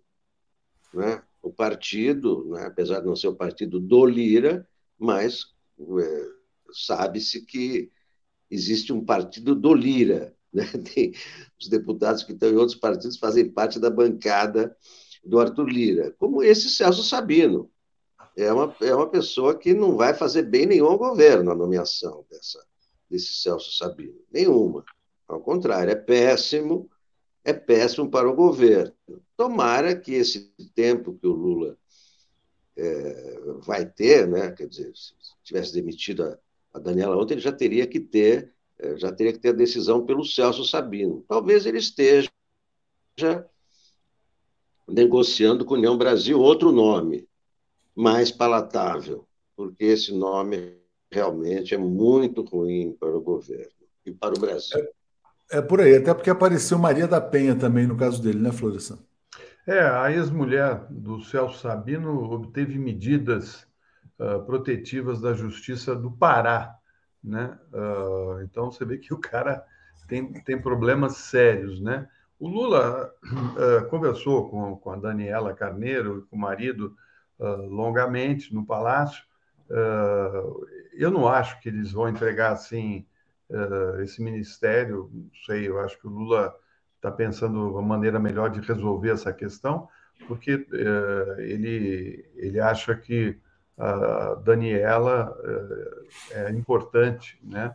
O acordo principalmente por causa do marido, o Vaguinho, né? Que é lá de prefeito de Belfort Roxo e uma região importante para o governo no, no, estado do Rio.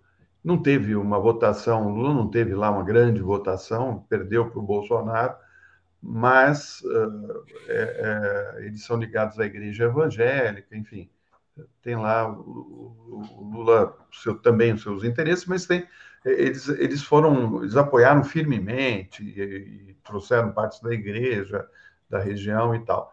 Agora eu, eu, tô, eu, eu acho, Léo, que a questão do, do, do, da maioria no Congresso não passa tanto pelos ministérios. A União Brasil tem três ministérios. A questão toda são as emendas, viu? É ali que reside a, o, a questão. Talvez se o governo começasse a atender a essa demanda, né, porque está é, é, tá na cara que eles querem, é, e, e, às vezes são emendas pequenas, quer dizer, o governo pode tentar falar, olha, então para educação eu vou disponibilizar para a tua região um X, coisas, não coisas grandes, pequenas. Talvez atenda melhor essa base do Centrão, que, que assim, você tem que negociar o tempo todo. Eh, eu, eu acho que precisaria ter uma boa articulação ali com, com uma conversa com a União Brasil, né? porque eles estão chiando já há muito tempo e não estão votando eh, dentro do, dos critérios. Vocês têm três uh, ministérios e não estão dando resultados em votos. Né? É, o que está se dizendo é que agora eles querem ou os ministérios com porteira fechada, que aí é uma porta aberta para corrupção, ou eles querem as emendas, que é a volta do orçamento secreto, que também é outra forma de corrupção. Né? É, e o fato dele ter triplicado o patrimônio em um mandato, comprou avião, inclusive o Celso Sabino, é uma indicação de que ele não pode ser ministro. Mas, enfim, é a tal da governabilidade.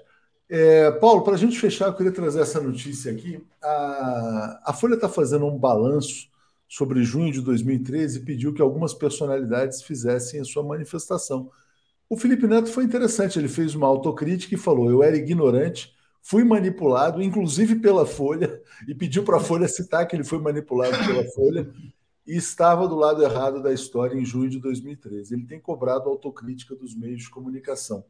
Diga, Paulo. Eu acho importante. Gostei do depoimento do Felipe Neto. Ele é importante porque ele mostra que, de fato, isso não foi, ele não foi a única pessoa. Eu vivi esse 2013 e eu não conseguia acreditar no que as pessoas estivessem fazendo, mas eu conseguia compreender que havia conseguiram colocar uma confusão ideológica na mente das pessoas. Pegaram algumas denúncias fabricadas, verdadeiras, falsas, eh, de corrupção para juntar, para, para tentar reavivar uma espécie de impeachment uh, uh, uh, contra o governo Lula. E conseguiram. E conseguiram. E foram pessoas para as ruas, gente. E você via, assim, uh, uh, pessoas que você conhecia. Você ia lá, eu cheguei aí para ver como é que era e elas estavam lá. Ou seja, isso mostra como a, a educação política, a, a, existência de uma imprensa honesta, de um jornalismo de qualidade, um debate permanente na sociedade, o nosso papel, o papel dos blogs, o papel uh, da TV, o papel da rádio, o controle da mídia do jeito que era naquele tempo, ele é crucial para decisões políticas. Vamos dizer assim, o que nós tivemos, a queda da Dilma, foi um crime contra a história, mas, gente, muitas pessoas que hoje uh, fazem autocrítica estavam lá a favor. Pessoas que estavam, assim, iludidas, querendo se iludir, porque isso é muito caso também, mas que, de fato, estavam ali uh, achando que era isso mesmo, que tinha que continuar, que não, depois do colo não podíamos ter um governo, um governo ladrão, como se fosse um governo ladrão. Ou seja, é, armadilhas do moralismo, muita coisa apareceu. Então é importante refletir sobre isso, porque você pode muitas vezes entrar. Eu estou falando das pessoas bem intencionadas, como o Felipe Neto certamente foi, até a ponto de fazer autocrítica. E a gente chega a isso de bem uh, uh, jogar contra você mesmo. Muitas pessoas, 64 também teve um setor da classe média que foi enganado, outro que se diz enganado, mas o, o setor foi enganado de verdade, achava que é. Ou seja, a história é feita assim, a história é feita de logros também. É preciso, portanto, ter uma imprensa importante, ter um, combate de ideias legítimo, uh, criterioso, para se impedir que as pessoas sejam manipuladas, porque isso acontece. É isso aí. Acho que o Alex caiu. Obrigado, Paulo. Obrigado, Florestan. Vou chamar aqui a Daphne e o Mário. Valeu. Forte abraço a vocês aí. Tchau. Vamos então trazendo aqui a Daphne. Bom dia, Daphne. Tudo bem? Bom dia, Léo. Bom dia, comunidade 247. Tudo bem? Tudo tranquilo, muito uh, frio em São Paulo. Não sei como é que está aí no Rio de Janeiro. Um pouquinho frio também, pelo jeito. Não? Nem um pouco? Não, para mim tá tranquilo. Mas para os cariocas é, que ficam com frio a 22 graus, talvez esteja um pouquinho frio, sim. Bom dia, Mário. Tudo bem? Bom dia, Léo. Bom dia, Daphne. Tudo jóia? Bom dia. Bom, antes de passar, eu só queria fazer mais um chamado aqui, na verdade, para o evento, que a gente se concentrou muito no, no caso do documentário de Joaquim de Carvalho, que é importante, o catarse.me barra máfia, mas queria convidar também para o evento com o Pepe Escobar nessa sexta-feira, né? O tempo está voando, já é depois de amanhã. Ele chega na sexta, e na sexta é preciso fazer a inscrição nesse link que está na descrição do vídeo para o evento na Casa de Portugal, dia 23 no Rio de Janeiro, depois a gente vai dar uma carga maior. Dia 21, em Brasília, na Universidade de Brasília, que também a gente vai pedir que as pessoas preencham um formulário para acomodar melhor, porque a gente não sabe quantas pessoas vão objetivamente. É na universidade, né? E no dia 25, é, dia 25, em Porto Alegre. Então, quem tiver interesse, está aí disponível. Bom dia para vocês. Sigo aqui na, na escuta. Valeu, gente. Abraço. Bom dia. Léo. Bom dia, Yara Jamal, que gostou da minha blusa rosa, e bom dia para Ana Clara, que, que, me deu um abraço bem apertado. Uhum. Mário, prazer estar aqui com você mais uma vez. Né? Prazer né? é meu. bom, vamos é, começar com o seu artigo, mais um artigo brilhante de Mário Vitor, que está na nossa home. Vou aqui mostrá-lo para vocês, onde ele fala do, da retórica né, da mídia de direita e é, o Lira sendo ali o personagem principal, o personagem base para é, a construção dessa retórica. Mário. É, a minha a intenção, Daphne, amigos, é questionar a ideia de que o governo se encontra numa crise política parlamentar permanente. E, e, essa ideia generalizada, esse consenso na nossa, na nossa mídia de direita, nas, em todos os eh, veículos, né, da Globo, Folha, é, Valor, é, Estadão, a, a, ideia de que o governo tá, vive uma, uma desorganização na área da articulação política e da Casa Civil, e que está na iminência de, de perder o controle e de sofrer grandes derrotas o tempo todo. Não é uma essa, essa ideia de crise permanente que cerca uh, o governo no parlamento. A minha ideia é dizer assim, é, o meu artigo fala que é, isso é uma, é uma tem uma intenção política por trás disso, que é a de é, difundir essa ideia de fraqueza, de é, e que a, não, não haverá é, que não há acordo, que não há condições de obter vitórias, e o governo vai, eu, Daphne, a frase que eu não usei, mas vou usar aqui, de derrota em derrota, o governo vai vencendo. É, o governo vai aprovando suas medidas, não é? O arcabouço fiscal, a MP da reorganização dos ministérios, ontem a MP do, da, é, da volta do Minha Casa Minha Vida, é, enfim, a ideia de que o governo está sempre em crise, ela domina o noticiário. Eu uso as estatísticas do manchetômetro feito pela Universidade do Estadual do Rio de Janeiro, é, que elencou não é, as principais é, matérias, todas as matérias na área de opinião dos grandes veículos de comunicação, chamados grandes veículos de comunicação. E é impressionante é, é, como domina o, o noticiário uma, um aspecto negativo né, contra o governo Lula na área da articulação política. Não há é, qualquer é, refresco.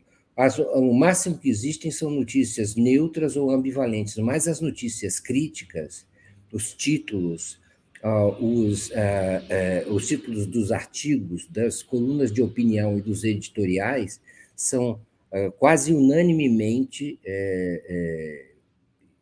contrários ao governo. E qual, qual, quais são. Então é o seguinte: há uma ideia de criar uma crise total o tempo todo isso é uma espécie de é, estrutura, é uma tática política, uma estratégia política. Já descobriram qual é a estratégia que tenho que usar em relação ao governo Lula. Jamais, mesmo que o, o, o, o, governo consiga apertar todos os parafusos, consertar todos os vazamentos, é, jamais haverá uma notícia de que dizendo assim, ah, a, o, o, a articulação política está funcionando, o governo eh, aze, azeitou todas as, as áreas e ela progride de maneira satisfatória ou exemplar. Não, isso não é possível acontecer, não acontecerá, porque há uma aliança entre a mídia de direita, a mídia dos ricos, a mídia conservadora e o Arthur Lira, que é o principal líder político, representante político dessa dessa é, visão de mundo e dessa, desses interesses políticos. Né? Ele é o principal. Então, há uma aliança tácita ou explícita entre esse agente poderoso, é verdade, ele é o presidente da Câmara, mas. É, e ele dá entrevistas, Daphne, diariamente, um briefing é, dizendo assim: hoje a linha é essa, eu quero que um ministro caia, eu quero que um eu quero que o, eu quero que o presidente diga que ele não é mais candidato, ou que ele é candidato. É, tem muitos candidatos a presidente da, presidente da República dentro do, do governo. É, ele fica dizendo o que, que a República, como a República tem que se comportar, e a mídia sai atrás, é, porque isso colabora na construção desse clima de, de crise, de fraqueza é, permanente. É esse, eu digo o seguinte, quer dizer, o governo tem não, não é quer dizer que ele esteja perfeito na área da articulação política, nem que esteja mesmo satisfatório. O fato é que existe um por trás desse clima, existem interesses que fomentam essa ideia de que é, é, o governo está na iminência de, é, de perder o controle. Isso é importante porque esse, digamos, é a matriz segundo a qual que será seguida ao longo desse governo o tempo todo, pelo menos enquanto o Lira estiver no, na presidência da Câmara dos Deputados, né? porque é, essa é a ideia que pode melhor preparar uma espécie de crise institucional mais grave aí para frente, sabe? É uma aliança entre uh, o centro, ou a centro-direita, e a direita no parlamento, que pode servir para sabotar a estabilidade política do governo Lula. E chamo a atenção ao final para a seguinte questão. É, vejamos o que está acontecendo na Colômbia, não é onde há uma crise não é, de apoio político ao presidente é, Gustavo Petro, e, e, e, o parlamento faz parte disso, né? já, já de uma maneira é, muito, é, muito cedo já começou uma sabotagem institucional e, e, ameaças de golpe. Enfim, tudo isso é uma espécie de germinação de um clima político é, que, que poderá ser usado é, com essas forças em jogo, Lira, parte do Centrão e a mídia é, conservadora, contra um, num momento de, vamos dizer assim, de mais é, é, vulnerabilidade das instituições durante o governo Lula. Essa é a matriz que eu quis que eu quis, que eu quis chamar a atenção é, é, para isso. É claro que as coisas, as condições estão mudando, né? Elas não são tão graves, não é tão grave a situação do, do, do governo no parlamento. Ele tem conseguido fazer alianças e aprovar projetos importantes. A articulação vai funcionando, bem ou mal, batendo lata, mas ela vai funcionando na hora da decisão. E, e, com votações muito importantes e estruturantes, não é, não é pouco, não é pequena a vitória obtida no arcabouço fiscal, e nem tão, pouco, não tão, nem tão pequena a vitória obtida na votação das, das, da medida provisória da reorganização dos ministérios. Né? O governo simplesmente é, mexeu no teto de gastos em questões importantes, que eram é, ponto é, de exigência da, da, dos empresários não é? e, da, e dos economistas de direita, dos economistas é, conservadores, não é? dos, dos, é, dos ortodoxos, e isso passou. Então, mas não, acontece que isso não vai é, aliviar a pressão exercida é, por, por, essa mídia, ne, usando esse agente e esses briefings diários que são comprados e aliment, alimentando de, o tempo todo, não é, com lira é, essa alimentando o tempo todo com o lira essa situação de pressão né, de essa é a criação de uma espécie de caos na, articulação política. É, é, eu su, proponho uma outra visão. Né? O governo vem, faz, vem trabalhando, vem conseguindo e vem, é, em questões importantes, nas questões fundamentais, vem é, desempenhando de forma aceitável. Não é esse clima. Pior ainda com, com os números que a gente está vendo na economia. Para que esse clima prospere, era, seria fundamental que a economia é, é, fosse tivesse um desempenho negativo, que parece não ser a realidade. Perfeito. E imagino, né, Mário, que com tantos esqueletos no armário, é, o, o, Lira seja muito facilmente, inclusive, é claro que há um desejo, porque isso o empodera, mas facilmente ali brifado, né? Como você é, traz. Como é que foi a palavra que você falou? É, que o governo, de derrota em derrota, avança, foi isso? De derrota em derrota, o governo vai avançando. Isso, muito bom. Não é? E, quer dizer, derrota é, previsi é, é, ela é prevista o tempo todo. Não é? Estamos todos com esse clima de, na iminência de algo muito sério acontecer, gravíssimo, é, de que uh, não há base política, de que o, o Padilha não conversa com a, com a base, o que deve, deve ter alguma uma certa dose de verdade, ou de que o Rui Costa se recusa a fazer esse tipo de articulação. São vendidas certas, certos perfis que ficam sendo definitivos, o, o Daphne, e de que é, aí o Lira acorda segunda-feira e volta com o noticiário, volta para o mesmo diapasão. Exatamente. É, a Yara disse que eles farão o mesmo discurso, ainda que Lula tenha o maior sucesso do mundo. Sim. Né? Exatamente. Exato, Yara. Exato. E, o... e, não há condição, não há condição de alguém.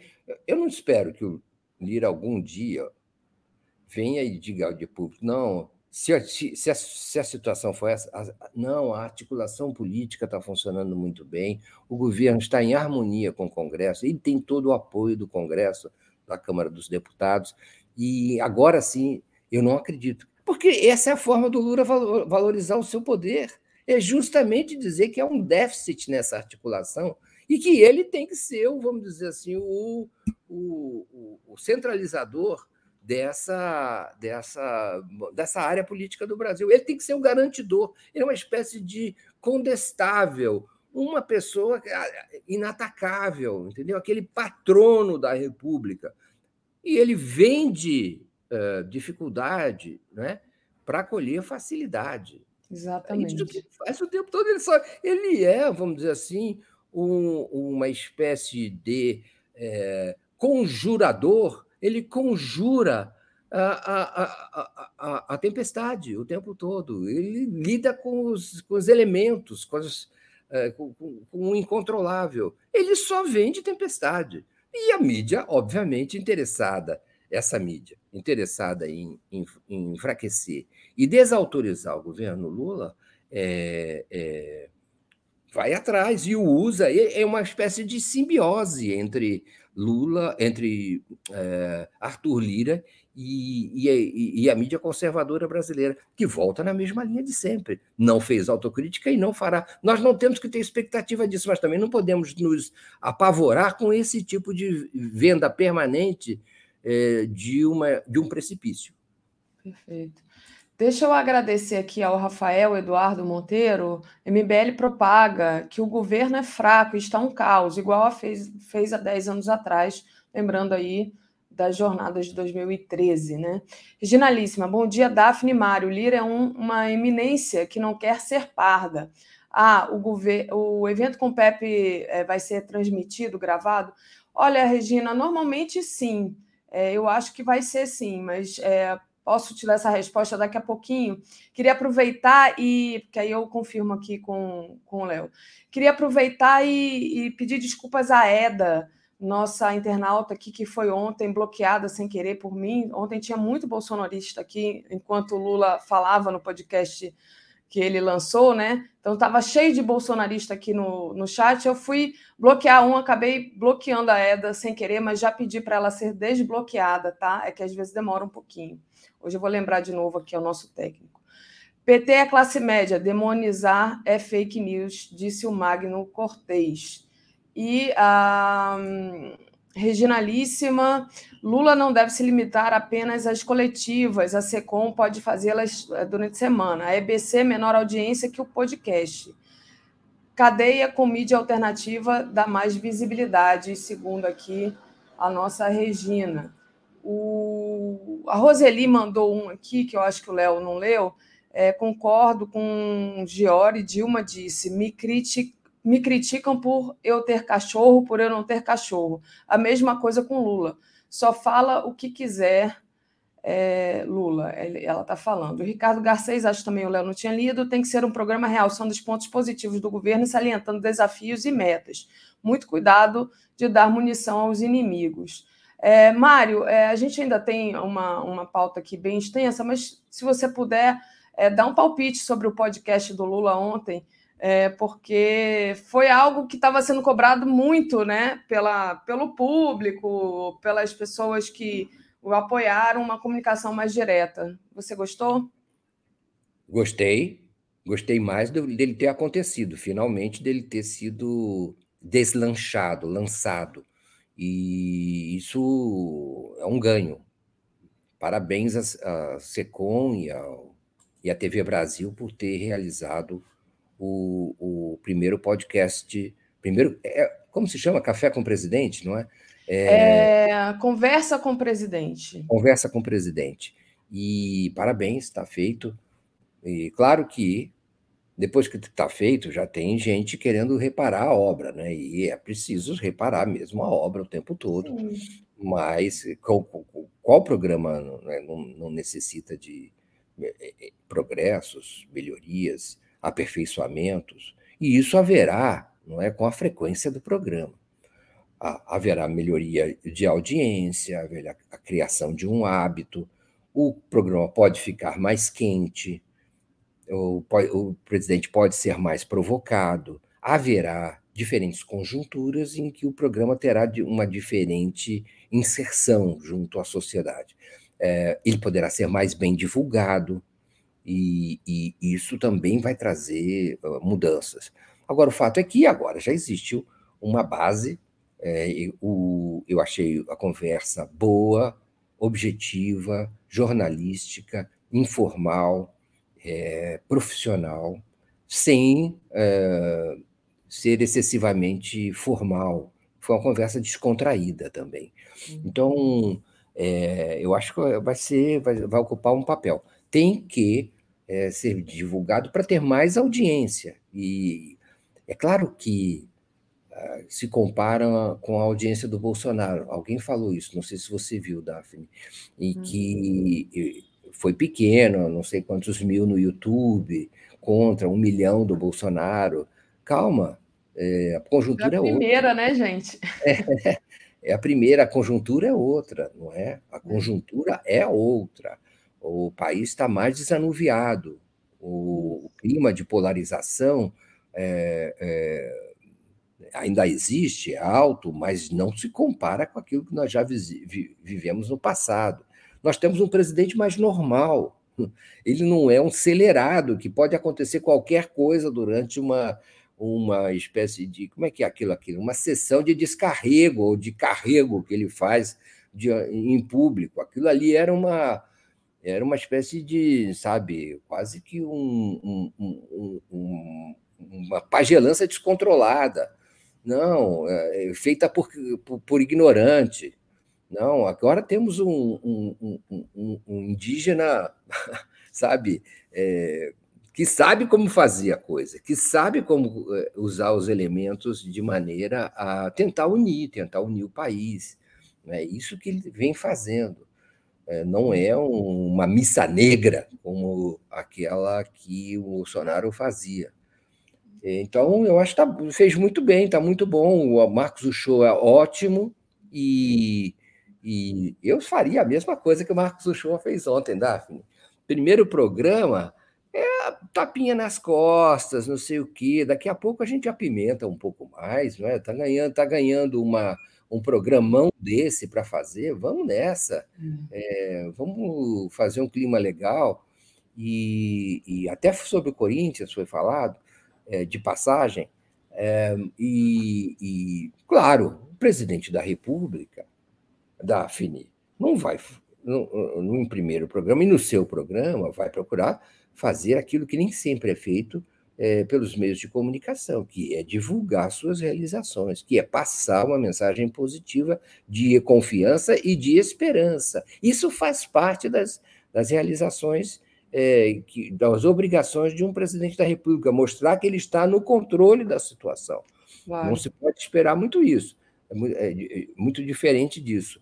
E então eu acho que foi um, um, programa muito bom. E agora, em termos de conteúdo, precisa melhorar a audiência.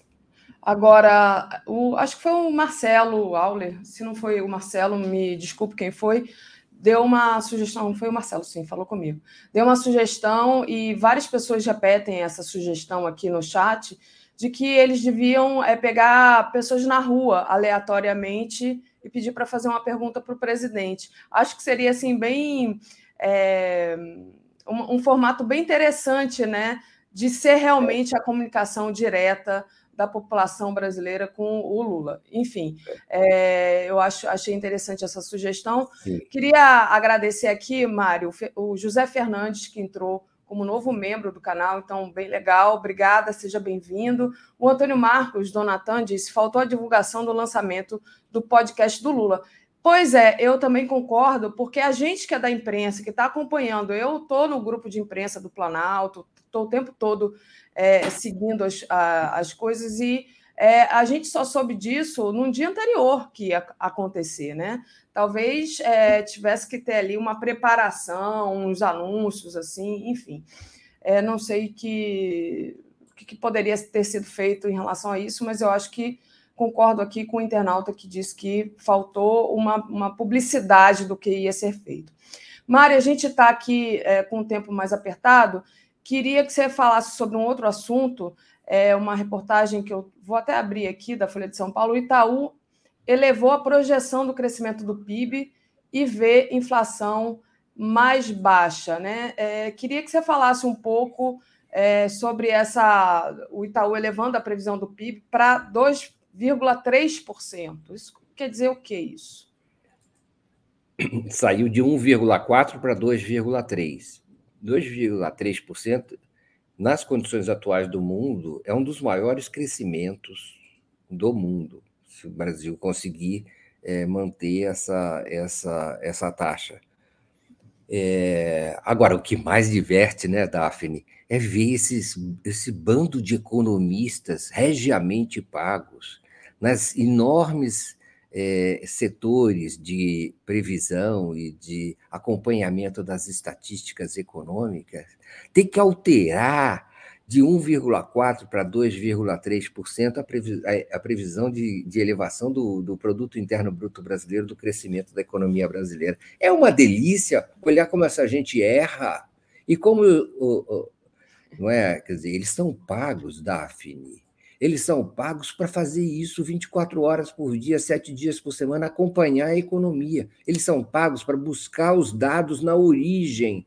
E depois eles fazem com base em dados frescos da produção, por exemplo, agrícola brasileira, do volume de soja em Mato Grosso, em Lucas do Rio Verde, sabe lá onde, em que cidade, eles têm acesso a esses dados e são pagos para fazer só isso. Eles erraram redondamente, né?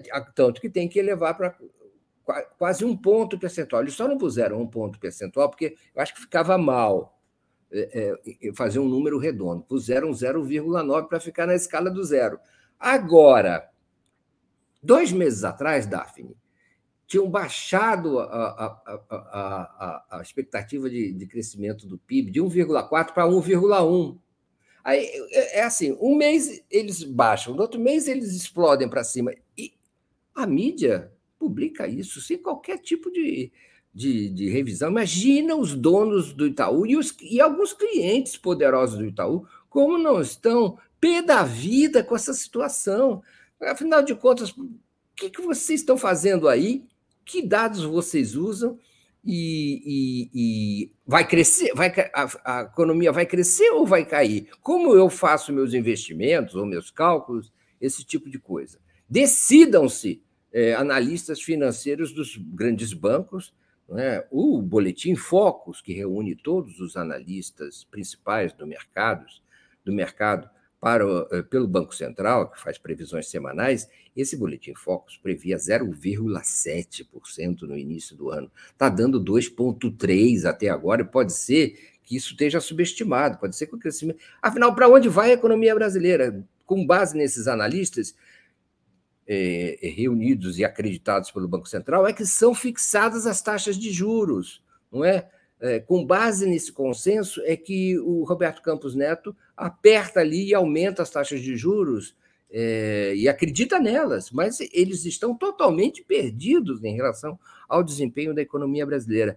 O, o, e a mídia, não, só para falar dela mais uma vez, ela assina embaixo tudo que vem da Faria Lima. Não é? A mídia conservadora acredita em tudo e é pouquíssimo crítica em relação a essa, essa péssima qualidade da informação que é transmitida pelos setores de é, acompanhamento financeiro é, por parte dos grandes bancos, não é? dos milionários, bilionários bancos brasileiros. É, é esse tipo, com esse tipo de informação. Agora, estão tendo. É, é, bem verdade que esse, esse material todo está contaminado política e ideologicamente. Porque esses analistas, a maioria deles, nós sabemos, são de oposição, e boa parte deles eram ou são bolsonaristas. Então, estavam esses dados estão contaminados por um preconceito. É? E alguns deles até admitem isso, que ficaram, vamos dizer assim, ainda perdidos ou decepcionados com a vitória do Lula na eleição de outubro. E isso influenciou suas previsões econômicas. Perfeito. Deixa eu pedir para o pessoal deixar o like, compartilhar aqui a live. Agradecer ao Bruno Manta. Se todas as pessoas que estão reclamando de audiência e de formato do programa do Lula estivessem lá dando audiência, seria melhor do que reclamar tanto. É, boa, Bruno. É, na verdade, ontem a gente teve uma audiência enorme aqui. É, enfim, transmitindo aqui o, o, o, programa, o podcast do Lula. Deixa eu, antes de trazer aqui o Edu, só pedir para você comentar rapidamente, porque é notícia e a gente fica é, sempre interessado nessa questão né, de passar o Brasil limpo, em, principalmente em relação à questão da Lava Jato. Entidades denunciam conduta de filho de Miriam Leitão na Lava Jato. Na denúncia, associações pedem que seja apurada conduta ética e profissional na atuação de Vladimir Neto, em conluio com os procuradores da Lava Jato. Não é a primeira vez que a gente fala do Vladimir Neto aqui, que é o autor daquele livro é, vergonhoso, eu diria. Mas agora ele vai ser cobrado por isso, né, Mário Vitor? É, a Associação Brasileira de Juristas pela Democracia e, e, outras entidades estão trazendo, vamos dizer, essa, essa, essa questão de volta à pauta. Né? O comportamento do Vladimir Neto é, é, flagrado em trocas de mensagens com o Deltan Dallagnol uh, sobre. Eh, nossa, você lembra aquela emissão de, no, de notas públicas, de notas para a imprensa a respeito da condução coercitiva do presidente Lula, da conveniência ou não de eh, o Ministério Público e a Lava Jato se explicarem é, e ele dando opiniões, dando conselhos ao Deltan Dallagnol, sim, faça isso, não faça, não, não faça aquilo. É um jornalista. Jornalista não tem que dar opinião a respeito do comportamento das autoridades, especialmente em grupos de WhatsApp, é, secretos, com uma espécie de conluio. Né? Então, conluio com a, a Força-Tarefa da Lava Jato, a qual perseguia o presidente uh, o ex-presidente Lula, é, com intenções políticas evidentes, quais eram aquelas que o levaram, afinal, a, a, a ser retirado, caçado da campanha eleitoral de 2018 e da contribuição uh, com uh, o governo Lula, né, com, a, com, a, com o governo Dilma, né, tendo sido convocado para a Casa Civil. É, e o Vladimir Neto, em vez de reportar, de investigar, de é, informar, lá dando um, um, trabalho de assessoria. Ele precisa ser é, investigado, é, o comportamento ético dele precisa ser é, examinado em detalhes, não só é, pelos, pelo, pelo, pelo, pelos entidades de juristas, mas certamente pelas entidades de jornalistas. Não é? os jornalistas, as entidades devem um exame ético a respeito desse comportamento desse jornalista, é, e ele deve, ser, deve ter todo o direito de defesa em relação ao seu comportamento, mas também de outros jornalistas, ou vai ficar só para o Vladimir Neto, é? Está é, tá na hora de fazer um inquérito a part... a, sobre a participação dos meios de comunicação e dos jornalistas especificamente, não é? Na, no conluio com a força-tarefa da Lava Jato, com aquela quadrilha criminosa. E a, a mídia foi parte fundamental, estruturante, coluna vertebral dos crimes praticados pela, pela República de Curitiba. E está na hora de passar isso a limpo também. Perfeito. É isso. Aproveito e agradeço aqui na tua presença a Miriam Pereira Ramos, que nos enviou um apoio aqui no Superchat. Não dá para comparar a audiência do programa de Lula com do inominável O eleitor de Lula é mais pobre, rala mais, tem menos tempo. É o famoso é, alienado pelo trabalho, né, Miriam? Mas diga, Mário Vitor. Tem um aspecto também que é o horário, né? Precisa ver se esse é o melhor horário. Exato, eu fiquei esse... pensando, né? Não é um horário oito e meia, as pessoas estão, estão no trabalho, né? Estão saindo para o trabalho ou para a faculdade, não é? Então, é, não sei se é o melhor horário. Agora, isso certamente os especialistas, os responsáveis saberão avaliar e ir regulando ao longo do tempo. Perfeito. É isso, Mário. Queria te agradecer demais mais uma vez. Boa continuação do seu trabalho. Beijão. Muito obrigado. Bom dia. Beijão. Tchau, tchau, gente. Tchau. Trazer aqui o Mário. O Mário, tirar o Mário e trazer o Eduardo. Bom dia, Edu, tudo bem? Bom dia, tudo bem, Daf? Como é que vai? Hoje você deu uma olhadinha assim para o lado para ver se o microfone estava aberto. É, não, eu, eu, eu, tive um problema agora de manhã que eu tentei usar o, telefone, o microfone sem ligá-lo. E aí, ah. por alguma razão, ele não funcionou. Então, eu estava olhando e estava tudo certo. Curioso. É, curioso. Não sei o que aconteceu. Andréa Maia Santana nos apoia aqui, o quarto poder, né? Falando da mídia. E aí, Edu, é, bom, queria começar com você falando de CPI, é, CPMI do golpe, né? É, como é que é, você viu aquela votação de ontem do da CPMI para os requerimentos, né? É, na verdade, tudo que queria, tudo que foi votado, a gente teve uma certa vitória, né? E você me mandou aqui a coluna né, da Malu Gaspar, que a Malu Gaspar defende uma tese dizendo que os governistas repetem a estratégia usada na CPI da Covid para tentar retomar o controle da CPI, da CPMI do 8 de janeiro, né, Edu? Então, uh, só um, um, comentário aí sobre a audiência da live do Lula. A ah, questão é a seguinte: é que é, o, Lula, a, a entrevista dele foi furiosamente compartilhada por incontáveis canais, não é? Então, teve dezenas de canais aí transmitindo, uh, e isso, evidentemente, dilui. Não é? Se fosse o modelo do Bolsonaro não era transmitido da mesma forma, né? O pessoal ia no perfil do Bolsonaro no, eh, lá no, no Facebook, nas redes do Bolsonaro, não é? E, e também a gente não pode esquecer que o bolsonarismo ainda continua muito forte uh, nas redes, né? Mais forte que a esquerda. Então isso é uma questão que precisa ser. Alguém fez aí um comentário é, realmente dizendo que, né, que o pessoal precisa, a esquerda, depois que passou a eleição, tal, refluiu um pouco, né, naquele clima de campanha natural, mas o bolsonarismo que perdeu, eles estão a todo vapor aí. Então, mas eu acredito que o modelo do Lula funcionou, sim.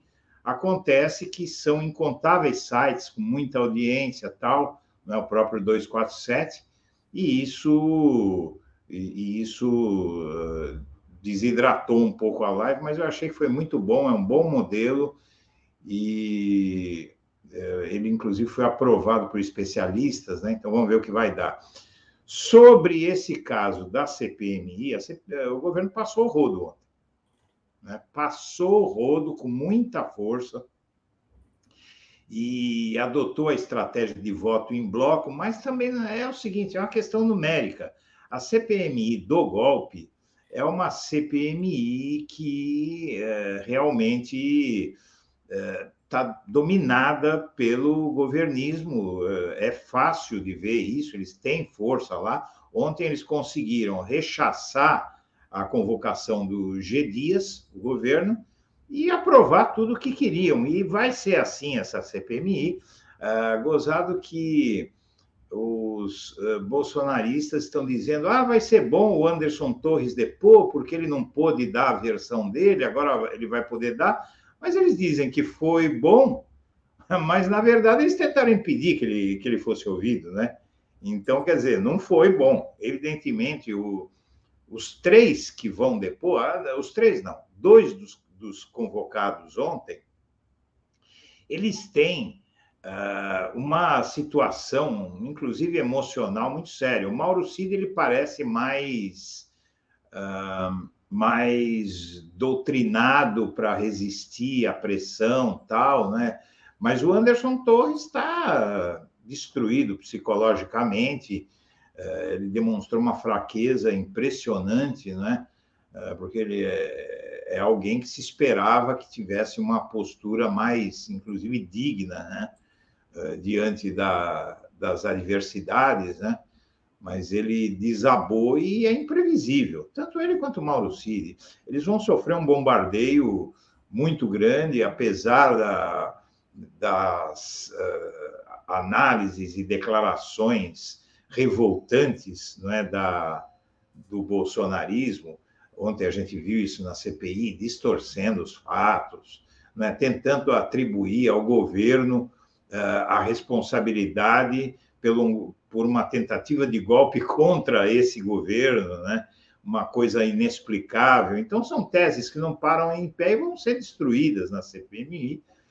Né? Fala-se muito, inclusive, da fragilidade da base do Lula na, na Câmara, mas tem uma coisa, né? Primeiro que o Lula ele está, uh, o governo né, federal, mas principalmente o Lula, ele está muito próximo do judiciário, né? O judiciário deve atuar bastante, por exemplo, a questão do marco temporal e outras questões aí.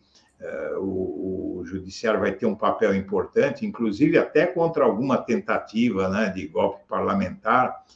Tal é muito boa essa aliança com essa proximidade com o judiciário mas também o Senado, ele se mostra, o Senado que é conhecido por ser a casa revisora não é?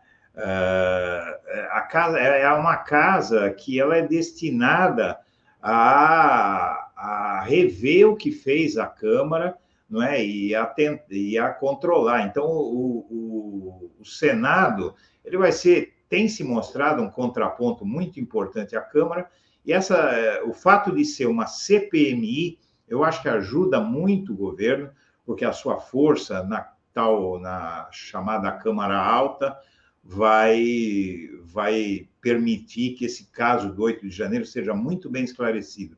Eu estou bem otimista com essa CPMI. Perfeito. Edu, deixa eu fazer um intervalo aqui só para agradecer a Afra, Humberto Peixeiro, que nos apoia aqui com super sticker. Obrigada, Afra. Reginalíssima. Edu, apesar da alta pressão no governo Lula 3 nessa semana, mas bom, bons momentos com boas novas, enfim, o podcast semanal. E quanto à reforma dos ministérios, daqui a pouquinho a gente fala sobre isso, tá, Edu? A gente vai guardar aqui a sugestão de pauta da Regionalíssima, uhum. mas queria continuar aqui ainda falando da CPMI. Uhum. E só mandar um recado para a EDA, que ontem foi bloqueada aqui sem querer é, pedir para ela me mandar um e-mail para o Dafne, D-A-F-N-E, arroba brasil247.com.br, para a gente conseguir se comunicar com ela diretamente e conseguir desbloquear. Não é tão simples assim, tá, gente? Uhum. E então, ainda falando é, sobre a CPMI, queria compartilhar aqui com você, com vocês, na verdade, uma matéria do Metrópolis, onde dá conta no Igor a coluna do Igor Gadelha, né, que os bolsonaristas estão vendo a CPMI como uma oportunidade para o Anderson Torres. Então, o Anderson Torres ali é, vai conseguir se explicar publicamente, e aí eu espero, né, Edu? Não sei você. Uma conversa que... fiada, né? É. é muita conversa fiada. Eles tentaram eu espero que consigam e agora eles dizem que tem né? oportunidade. Por que, que não aprovaram a convocação dele, então? Exato. Né? E, e, além do que, o Anderson Torres, ele só, se a versão dele não é conhecida, é por culpa dele, porque ele não queria falar. Né? Não queria falar, estava desesperado, estava deprimido, estava tomando Rivotril, sei lá, entendeu? E então é, é uma piada. Esses caras, eles têm. Você sabe o que me irrita no bolsonarismo? Essa crença inabalável que eles têm em que todo mundo é burro e só eles são inteligentes. E eles acreditam nisso de uma forma messiânica. Né? É ridículo. As, quem assistiu aquilo ali ontem, acho que ficou com vontade de entrar pela tela e pegar um daqueles caras pelo pescoço, sabe? Porque é muita disfarçatez, é muita cara de pau. Não é? Mas a, a hora deles vai chegar, tá chegando, tá? Isso, isso não vai ficar assim eu vou falar para você. É, eu acho que o que eles estão tentando fazer no Brasil é uma bofetada na República. É, depois de tudo que fizeram, imputar a culpa daquilo tudo para o governo. Dizer, teve um que disse que a, aquela, aquele ataque foi feito por mulheres, crianças e idosos. Alguém viu alguma criança andando de skate ali ou de bicicleta? Ora, tenha santa paciência, né? Vamos Vamos ter senso de ridículo. Os caras tentaram explodir o aeroporto. Gente, gravíssimo, né? Não, mas tudo bem, deixa eles, porque o deles está guardado aí na CPMI. Eles estão em minoria e, e essa CPMI, eu disse, eu, eu disse ontem, aliás, quando eu, eu transmiti também um trecho da CPMI, coloquei que ali é o começo do fim do Bolsonaro. Porque tudo isso é preparação para a convocação do Bolsonaro. Né? Que eu acho que vai ter a maior audiência televisiva da história da humanidade, porque eu acho que o mundo inteiro vai vir assistir aquilo ali. Perfeito. Porque realmente o Bolsonaro ter que dar respostas, ou pelo menos ouvir na cara dele tudo que precisa ser dito, né? vai lavar a alma de todo mundo. Perfeito. É, Edu, mudando um pouco aqui de assunto, né? É, você mandou para mim o Lula anuncia espetáculo do crescimento em julho, né? E depois, é, claro que a direita está em pânico com esse crescimento, a despeito de, do que todos diziam, né? Inclusive ex- existe aí uma uma, digamos assim, uma retórica, né, de que ah, o, o Lula só dá sorte, o Lula é um cara sortudo, né? Eu, olha, eu vou te falar, eu gostei do Mercadante.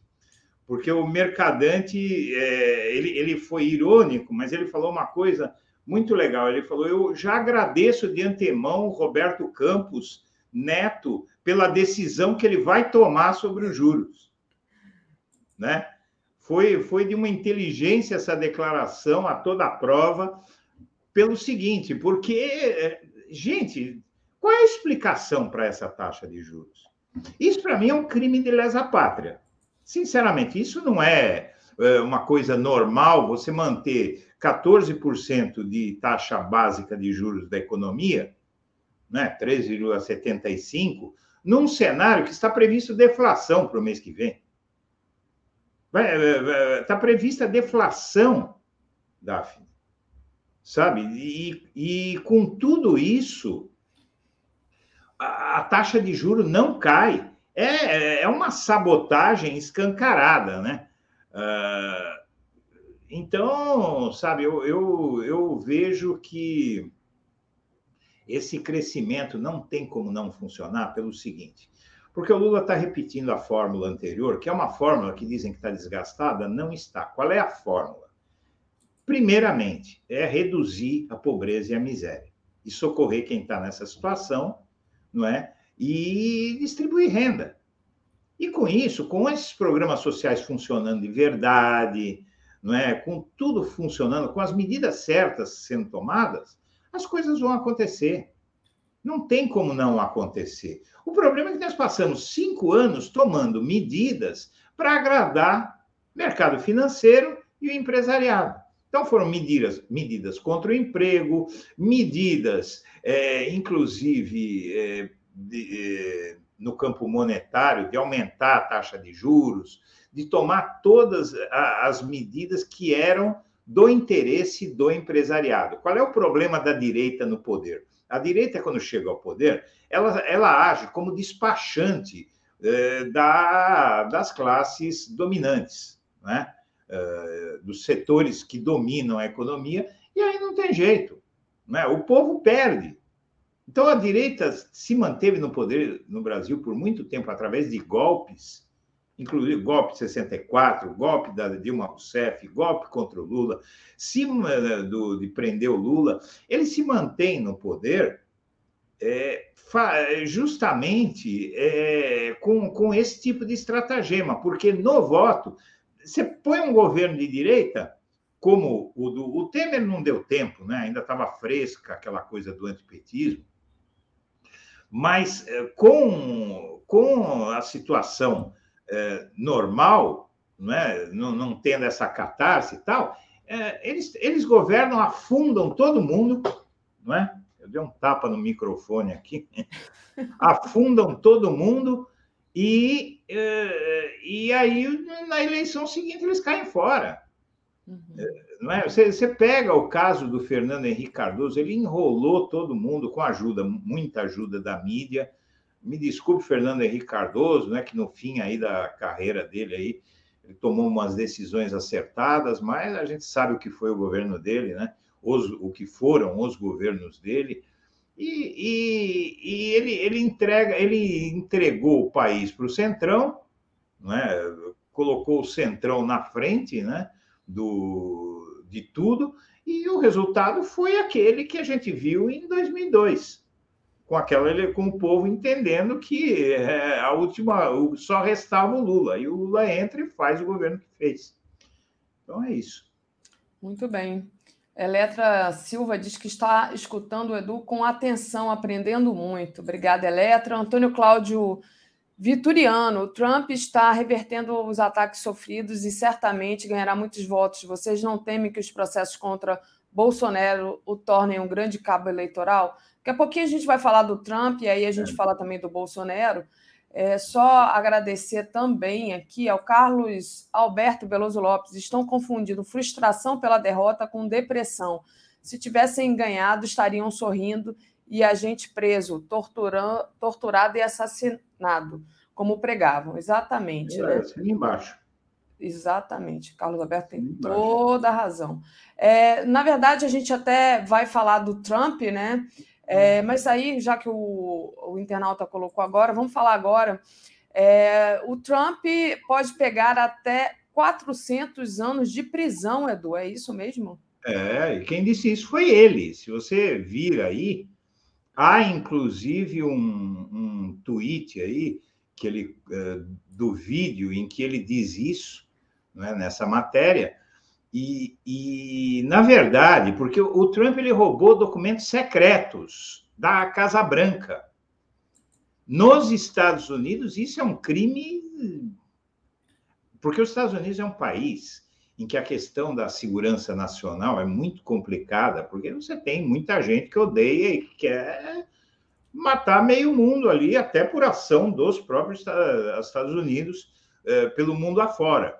Então, segurança nacional lá é uma coisa muito séria. E o Trump não se. Eu ainda não entendi direito a razão pela qual ele levou esses documentos secretos da, da Casa Branca que diziam respeito à segurança nacional.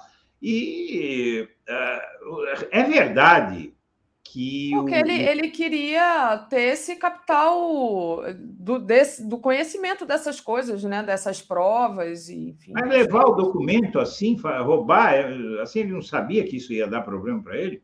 Eu acho eu que acho ele que... imaginava que ele fosse ser reeleito, né? Eu acho que sim, é exatamente isso. É a mesma coisa que o Bolsonaro.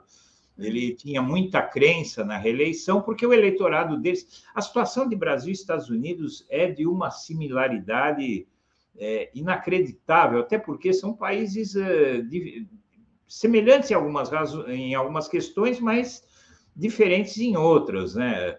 Uh, no, no, que é óbvio, assim, a divisão política, tudo na, na, questão política nós estamos nos tornando uma réplica dos Estados Unidos, né?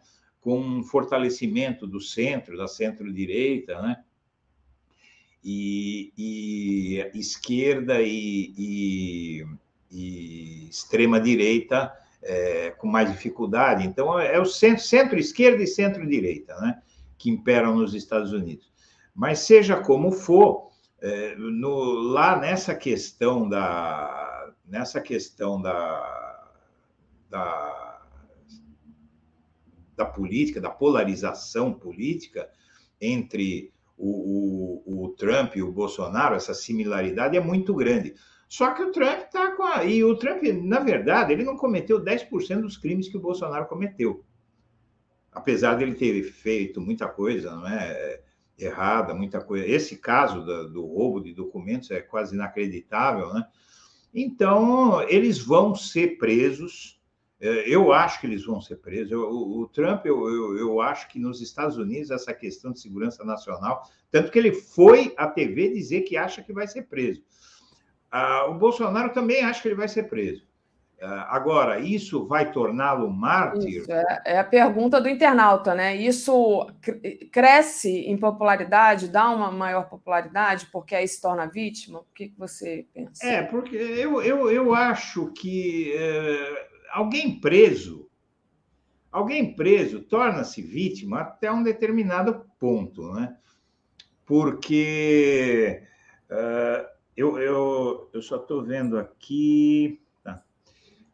Bom, é, alguém preso torna-se vítima é, até certo ponto, mas depois de um determinado ponto, essa pessoa está presa, não, não pode falar muito, não, é? não tem uh, essa, essa possibilidade de continuar fazendo política.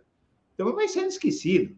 E tem uh, um livro sobre autocracia que foi lançado recentemente, esqueci o nome dos autores, é, em que diz que Bolsonaro livre é um risco para a democracia, porque, devido à força política que ele e o Trump mantêm, eh, Bolsonaro, no caso Bolsonaro, ele consegue uh, fazer esse tipo de conspiração, levar a cabo esse tipo de conspiração, várias conspirações, e, e esses autores aí desse livro sobre autocracia é, acreditam que o Bolsonaro livre é um risco para a democracia brasileira. Eu, eu acho que preso é, é, ele pode até ganhar ares de, de vítima, de mártir durante um tempo, mas as provas contra ele são muito contundentes. Né? Eu acho que esse processo vai desgastá-lo muito. Ele já perdeu muita força nas redes sociais. Você vê que ele está calado, as demonstrações de covardia do Bolsonaro. Cadê as viagens da Michelle dele pelo país? Cadê? Uhum. Cadê as ações políticas deles? É, Estão tá lá debaixo da, da cama, ali, escondidos, entendeu? É, vendo que a batata dele já está quase queimando, já de tanto assada. Então, quer dizer, não, não acredito que o Bolsonaro vai capitalizar uma eventual prisão. Isso vai ser um desastre para a extrema-direita brasileira, ainda bem, né?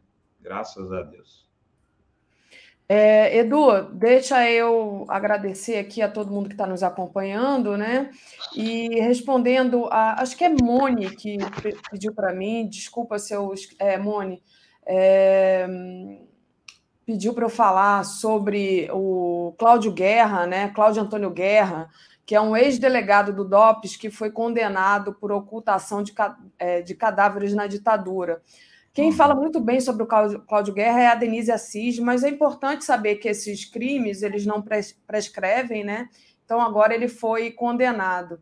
E ela está falando aqui também da morte da Zuzu Angel, que realmente é claro que foi morta, foi morta pela, pela ditadura militar. A gente tem aqui a Hilde, né, que é filha dela, e sempre é. acaba vindo à tona esse assunto. Mas eu acho que realmente a Moni tem razão, é um assunto importantíssimo.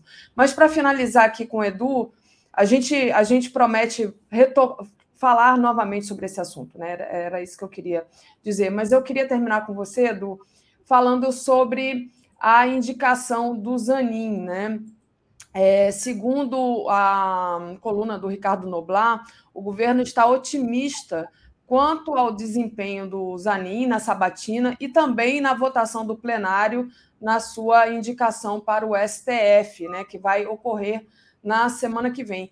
Nós do 247 até soltamos uma matéria que está na nossa home hoje falando sobre a opinião do relator da indicação, né? Relator da indicação de Zanin elogia compromisso legalista do advogado, é o veneziano Vital, destacando a carreira de Zanin na advocacia e diz que fará relatório técnico jurídico, né?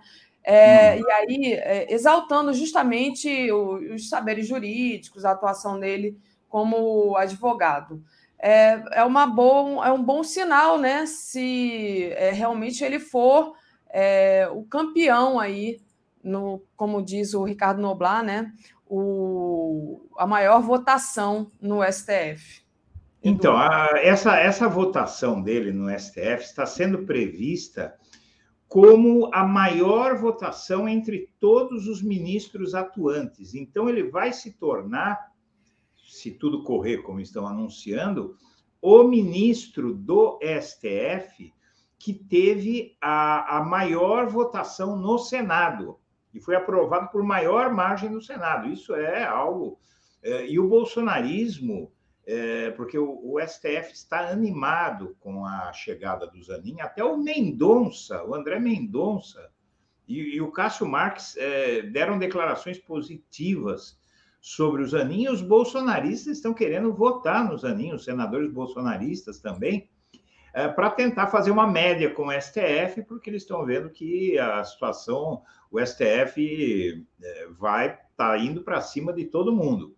Não é? Então, o, o Zanin ele chega com, com uma. chega ao STF com uma com um clima político muito propício a ele, e eu acredito que é, é, um, é uma tranquilidade para a sociedade brasileira você ir colocando ministros no STF que podem, como a gente viu nos últimos anos, é, conter exageros políticos. Não é?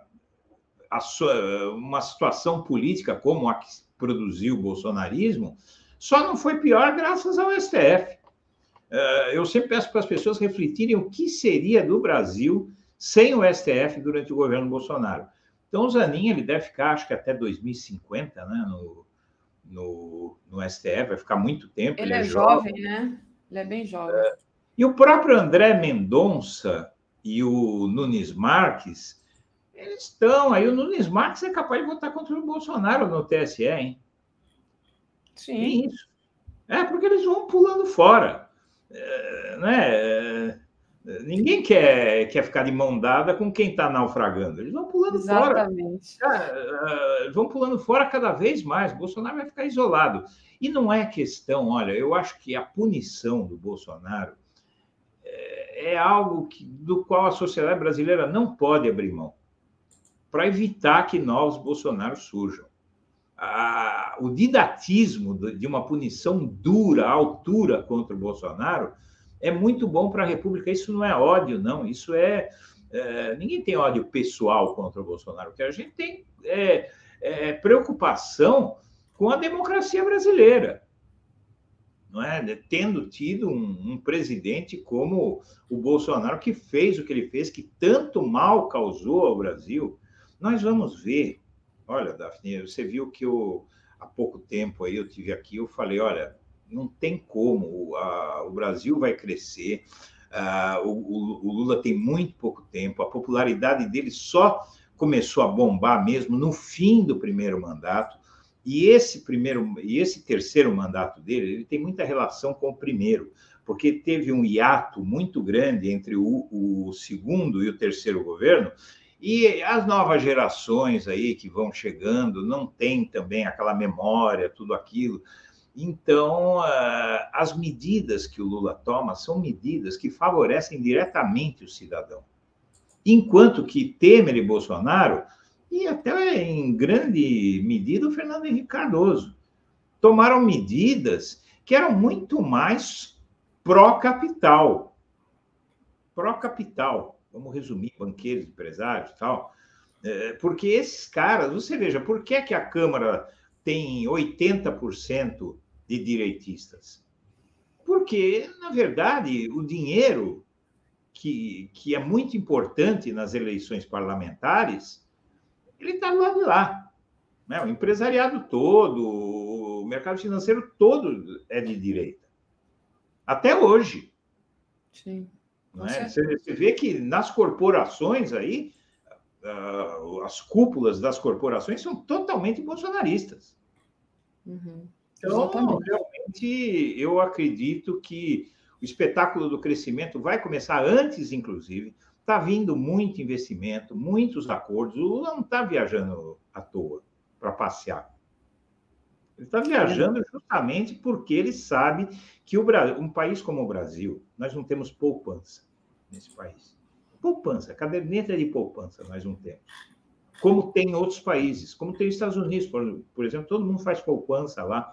Então, esse, esse dinheiro financia o crescimento, financia o desenvolvimento. Aqui a gente precisa de poupança externa para fazer o país crescer. Então, a gente precisa de investimento estrangeiro, que sumiu com o Bolsonaro por razões óbvias. Então, está voltando, né? Exatamente. É, Edu, queria te agradecer demais a tua participação hoje aqui te deixar um grande beijo e uma, um ótimo, uma ótima quarta-feira aí para você. Agradecer a Júnia também, que diz uhul, o, mar, o Marreco vai pirar. Daqui a pouco eu vou falar com, do Marreco aqui é. com o Joaquim. Esse é outro, esse é outro, só para complementar aí rapidamente, esse é outro, uh, o, o DAF, que, que vai ter que pagar pelos seus crimes em prol de uma magistratura melhor. E vem aí o juiz de garantias, né? O juiz de garantias que o Fux, que é um larvajatista, tentou barrar, eu acredito que o juiz de garantias vai tornar os processos muito mais impessoais. Né? O juiz de garantias é um, um juiz que vai ficar responsável pela instrução penal, pela produção de provas tal, e, e, depois o réu não vai ser julgado pelo mesmo juiz que junta provas contra ele. É o mínimo, né? para evitar novos Sérgio Moro. É isso. Perfeito. Obrigada, Edu. Beijão para você. Valeu. Um abraço para todo mundo. Tchau, tchau. É, vou trazer aqui o Joaquim de Carvalho. Bom dia, Joaquim, tudo bem? Bom dia, bom dia, Daphne, bom dia, comunidade. Tudo, tudo certo. É, o, o, Edu colocou, colocou um ponto importante. O juiz de garantias está sequestrado pelo, pelo Fux, né? foi sequestrado pelo, pelo Supremo. Você fala, como é que foi sequestrado? Porque isso foi aprovado pelo Congresso Nacional, é um poder autônomo, foi uma decisão correta do Congresso na época, e o Fux ele suspendeu a aplicação, a execução dessa medida. É uma lei que existe. E é realmente um passo importante para você evitar que surjam novos Sérgios Mouros, né? Porém, porém, o problema não se limita a isso. É preciso, a gente vai falar um dos temas da conversa, é preciso verificar o que ocorre com o Ministério Público, o excesso de poder do cuidador sem controle, aparentemente sem controle.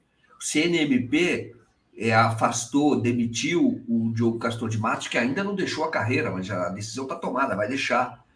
Também puniria, é, deu duas punições leves para o Deltan, a terceira seria a demissão, e ele teria essa demissão, por isso ele saiu, para fraudar a, a, a lei da ficha limpa, porque ele não poderia ser candidato, por isso é que ele teve a candidatura dele indeferida, em consequência, o mandato dele não era válido. Por isso ele saiu. Mas foi por, por, por conta da pressão da sociedade. Mas não pode haver, sobretudo pela mídia independente, começou esse trabalho aqui. Tá? Então, é, o, o, mas não pode a sociedade ficar dependendo de movimentos extraordinários, que é quando por exemplo, é, ocorre, um jornalista descobre algo e cria-se um movimento, um veículo decide é, fazer uma cobertura, cobertura intensa de determinado caso. Isso não pode ocorrer. Tem que ser equilibrado, tem que ser uma ação equilibrada. E isso que é essa ação de controle da própria sociedade. Então é preciso verificar o que ocorre lá no Ministério Público, porque vão tentar novas formas de conluio porque o, o, Ministério Público ele deveria ser um fiscal da lei e ele virou uma parte muito ativa. E ele é parte dos processos, mas ele não pode ser ativo desse jeito. Ele é um fiscal da lei, em primeiro lugar. É pago pelo contribuinte. Ele é o fiscal da lei. Ele tem que defender, na verdade, a sociedade como um todo. Mesmo quando renuncie, o caso seja de renúncia à acusação. Isso às vezes ocorre uma vez ou outra, mas não, eles viraram uma parte intensa, eles viraram um poder quase que autônomo, uma república dentro da república, um Estado paralelo. E isso tem que mudar. Uma tentativa foi feita com o projeto do, do Paulo Teixeira, do que hoje é ministro, era deputado, muito interessante, que era alterar a composição do CNMP para ter mais representantes da sociedade lá. Infelizmente, setores da esquerda aí inclui até o Marcelo Freixo e outros que, do PSOL na época, eles votaram contra, defendendo o corporativismo do Ministério Público. Este é um problema seríssimo, seríssimo, que a própria sociedade criou. A Constituição deu poder a eles. O PT ajudou a empoderar o Ministério Público, fui vítima. Foi a sociedade que fez isso. A sociedade criou naquela época. Só que se percebeu que o pêndulo foi muito para um lado. Fala, bom, é hora de corrigir. Então, corrige via composição, alteração na composição do CNMP. Mas setores da esquerda votaram com a direita e não permitiram. Perfeito. Joaquim, só queria mandar um recado aqui para um, um, perfil de passarinho que estava aqui, foi acabou sendo bloqueado, que, é, enfim, estava é, falando das viagens do Lula, quanto que gastou, não sei o quê. Eu só queria falar aqui publicamente né, que os acordos internacionais que o Lula fez nessas viagens é, ultrapassam 60 bilhões de reais, né, além de parcerias com nações importantes como Espanha, né, é, enfim. Então, assim, é, o, o Lula ele não viaja a passeio, não viaja para andar de jet ski, nem para trazer joia das Arábias. Ele viaja para trazer é, dinheiro para dentro do Brasil. Era só isso que eu estava respondendo. Agora, Daphne, só me permitir um acréscimo, que é o seguinte: não tem problema fazer a crítica, os resultados vão sendo mostrados. Então, eu estou dizendo, essa crítica é uma crítica vulgar, e isso muito baseado é, no, no, na mídia aí de extrema direita. Olha quanto gastou, olha a é, diária do hotel, porque é isso, olha a gravata que a Janja comprou com o dinheiro dela mesmo, né? Etc. Então, é uma crítica vulgar, mas não pode. Tudo bem, entendeu? Você, os resultados estão mostrando, essas pessoas estão ficando sem argumento. Entendeu? Eles estão ficando sem argumento. É claro que elas são insufladas por um setor da, da imprensa brasileira, sobretudo Exatamente. alinhado à, à direita e à extrema-direita. Mas eu vejo que é muita. muita é, essas acusações são acusações vulgares. Isso nós vamos enfrentar o tempo inteiro. Viu? Isso é. Nós é. que eu estou dizendo, o Brasil, a sociedade. Não é porque a acusação Exato. não se dirige a nós, é ao governo. Isso aí é, é, é, faz parte. E, e olha, Daphne, felizmente hoje tem uma mídia que faz esse contraponto. E nós, no sentido de informar. Olha, nós já informamos, olha, o, o que estão falando não é correto, olha, é isso não, não é o que não, não me parece ser o caminho, não, não é isso que é o cenário de Brasília, para que versões não acabem é, sendo divulgadas de maneira repetida e prevalecendo e virem fatos. Por exemplo, agora recentemente, todo mundo dizia: o Lula está fraco no Congresso, a Globo começou a puxar isso porque o Arthur Lira é o imperador, e o Arthur Lira é um problema, mas não tem esse poder todo. Então, é um problema, e está sendo desmascarado. E aí começa, é porque tem uma luta política normal, e as pessoas falam: ah, mas o Lula, coitadinho, ele não pode mais nem sair de casa, não sei o que vai acontecer, porque o malvadão do Lira não deixa, não sei o que, já deu um banho no Lira, e está dando um banho na CPI, nas duas CPIs, está fazendo uma atuação parlamentar como eu não vi há muito tempo, viu? Muito soltos e estão prevalecendo, estão vencendo. Podemos falar isso depois especificamente durante a CPI. Assim é a luta política. É normal, viu, Daphne? Isso aí é, é, é, normal que haja essas críticas e você tem que deixar eles desarmados, porque hoje tem uma mídia independente que faz a interpretação correta. Às vezes nós erramos também. Sim. É normal, mas não, não estamos acima de crítica. E às vezes pode ocorrer. E não tem problema, a gente vai, vai, vai expor com independência aquilo que nós pensamos. Mas eu vejo muitas, uh, muitas coisas, eu vi ao longo da vida, viu, Daphne? Vou dizer uma coisa para você. Uma vez, e uma vez, isso eu estava no Jornal da Record, tá? No Boris Casoy, e estava tendo algo que era um tipo dessas campanhas que dizem o governo Lula acabou, o mundo acabou. Porque é isso, porque é isso, porque é isso, porque é isso, porque é isso, porque é isso. Aí eu vi um repórter, que era da mesma equipe, e ele, ele comentou e falou: caramba, porque mudou tudo. E o que, que faz com esse, essa tonelada de papel que foram impressas pelos jornais dizendo que seria o contrário? Tonelada, serviu para quê? Por que que, e por que, que não prevaleceu? Porque não era verdade. Uhum. Existem certas narrativas, certas disputas, que setores da sociedade fogem e não deveriam fugir. CPI do 8 de janeiro. Desde o início, muita gente falando, é melhor não fazer CPI, não sei o quê, não é CPI, estamos com medo, né, não pode, porque vai travar o governo. Do ponto de vista político, é correto. A CPI atrasa, pode atrasar, pode atrapalhar, vai ter uma guerra de narrativas. Pois bem, quando saiu a CPI, quem é que está perdendo? Foi um tiro no pé dessa oposição. Por quê? Porque foram para o enfrentamento. É claro que você está gastando energia com isso, mas parlamento é isso, viu? Então você tem que separar as pessoas têm que gostar do parlamento, porque tem o executivo que vai governar. O parlamento faz a base do executivo, tá ali tá a base governista. Mas tem que saber que vai ter que ir para o enfrentamento muitas vezes. E, e, e, não tem problema, assim é. E hoje não tem uma mídia que ela é, é uma mídia única. E essa é a diferença. E o crescimento de nosso aqui, 247, pessoal, quero parabenizar todos vocês, que é o que permitiu essa virada, foi, foi fundamental nessa virada. Essa mídia não deixa que a imprensa velha, ela estava habituada, para onde ela ia, ela era um aliado. Então, por exemplo, o que, que ela fazia? No caso da extrema-direita, CPIs, Eduardo Cunha, o Eduardo Cunha batia. E essa figura é importante. E essa velha imprensa segurava, ajudava a torturar, torturar os fatos, ou, ou setores da sociedade. Então, quando ia, por exemplo, o golpe contra Dilma, nós estávamos falando naquela ocasião o tempo inteiro, não tem crime de responsabilidade, não pode ter. Isso impeachment está errado. Mas o que fazia essa imprensa, que faz, fazia, ela não tem mais essa força que tinha, fazia cabeça de juízes, STF, etc., ela segurava e, e o, a extrema-direita batia. Entendeu? Era ela cúmplice, assim era, sempre foi. Então, por exemplo, o Ministério Público tem uma aliança.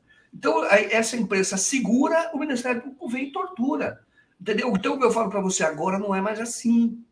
Porque é o seguinte: quando essa imprensa estiver segurando, vão surgir os jornalistas que hoje estão organizados numa mídia independente para dizer isso é abuso. O que essa imprensa está fazendo é abuso. Portanto, é, tem uma disputa. E isso é interessantíssimo. Então, os parlamentares não devem mais ter meio medo, porque a última palavra não está mais com essa velha imprensa. Perfeito, Joaquim. Olha, é, aproveito, faço aqui um pequeno intervalo e trago aqui o comentário do Danilo Antifascista. Joaquim, você é gigante, parabéns, camarada.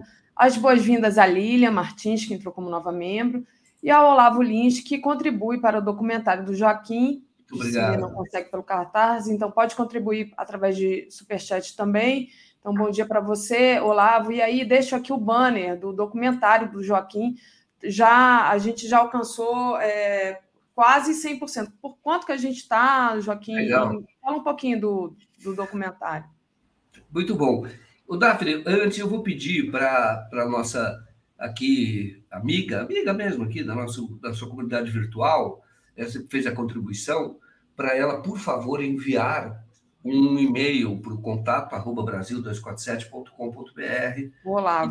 E fez essa contribuição e dizendo e que, que se quer ou não que o nome apareça entre os patrocinadores. Então, é, é, é, é, é um procedimento para todos os que fazem a contribuição via Superchat. E também quando fizer por Pix, o Pix direto, da, direto aqui do, do, do canal. Então, é, manda o comprovante lá para o contato, tá? Quem cuida disso é a Elizabeth, cuida muito bem. Muitas pessoas mandam para mim também o e-mail. Pode mandar, não tem problema, eu repasso para ela e ela então vai incluir uh, na lista. Às vezes falta um nome, acaba sendo muito chato, né? Então, concentra com ela mesmo, mas manda no contato arroba brasil247.com.br. E muito obrigado a todos vocês. Eu acho que desta vez é, nós é, quebramos ali um, um, um, recorde, e eu acho muito importante, recorde no bom sentido, tá? É, foi muito rápido ating, o, o, atingimento da meta, tá? Do alvo. E isso nos encoraja, primeiro, para fazer rapidamente. Agora, agora, faz 15 minutos eu estava falando com o Leonardo Atushi, já combinando o roteiro, né? A gente para fazer a apuração.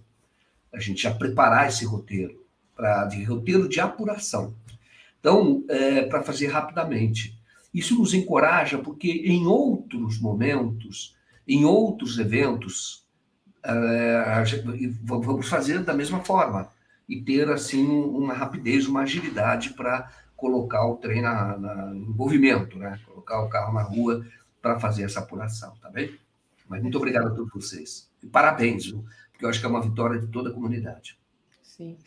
Joaquim... E vou te dizer mais uma coisa: tem amigos dentro dos não vou dar o nome porque não deram, não, não me autorizaram a dar o nome, mas estão aqui, são, são, são uh, produtores de conteúdo, estão junto com a gente aqui no 247, que fizeram contribuição e me mandaram comprovante. Entendeu? Eu estou muito grato a todos eles que estiverem ouvindo agora, sabem que eu já agradeci pessoalmente, mas são pessoas nossas que estão contribuindo para que seja feita, é, feito esse documentário. Isso é a coisa mais importante que tem, sabia?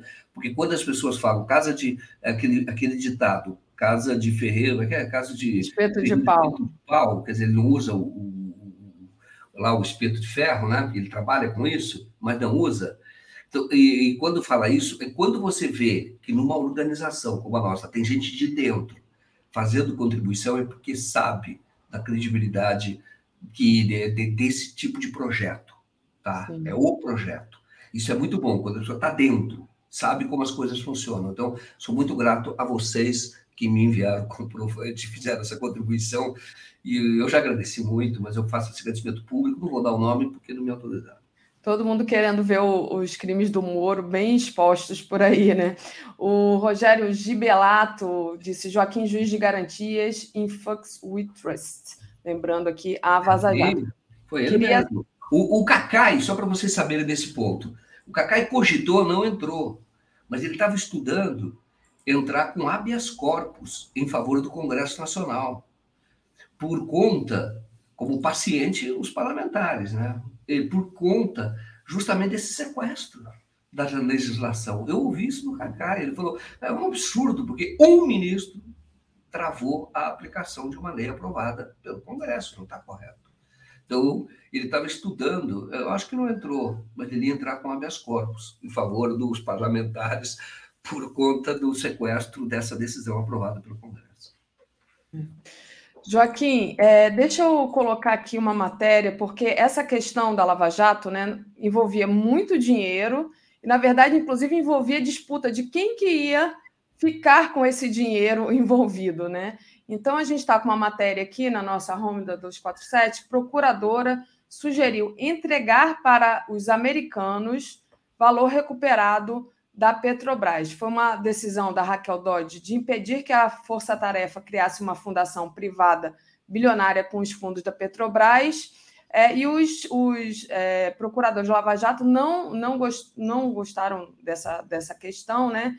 É, na verdade, teve até depois, você vai trazer, né, uma sugestão de uma procuradora, Ana Carolina Rezende, foi isso? Esclarece para a gente. Está nesse caso aí.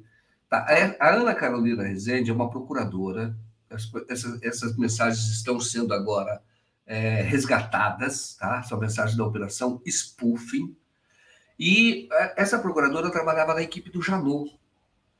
Janot prestou grande serviço ao país. Fruto, ele até dizem que, eu não conheci pessoalmente, mas dizem que ele era um bom procurador, interessado é, nas coisas, nas questões mais importantes do Brasil, por isso foi procurador-geral, reconduzido depois pela Dilma, né?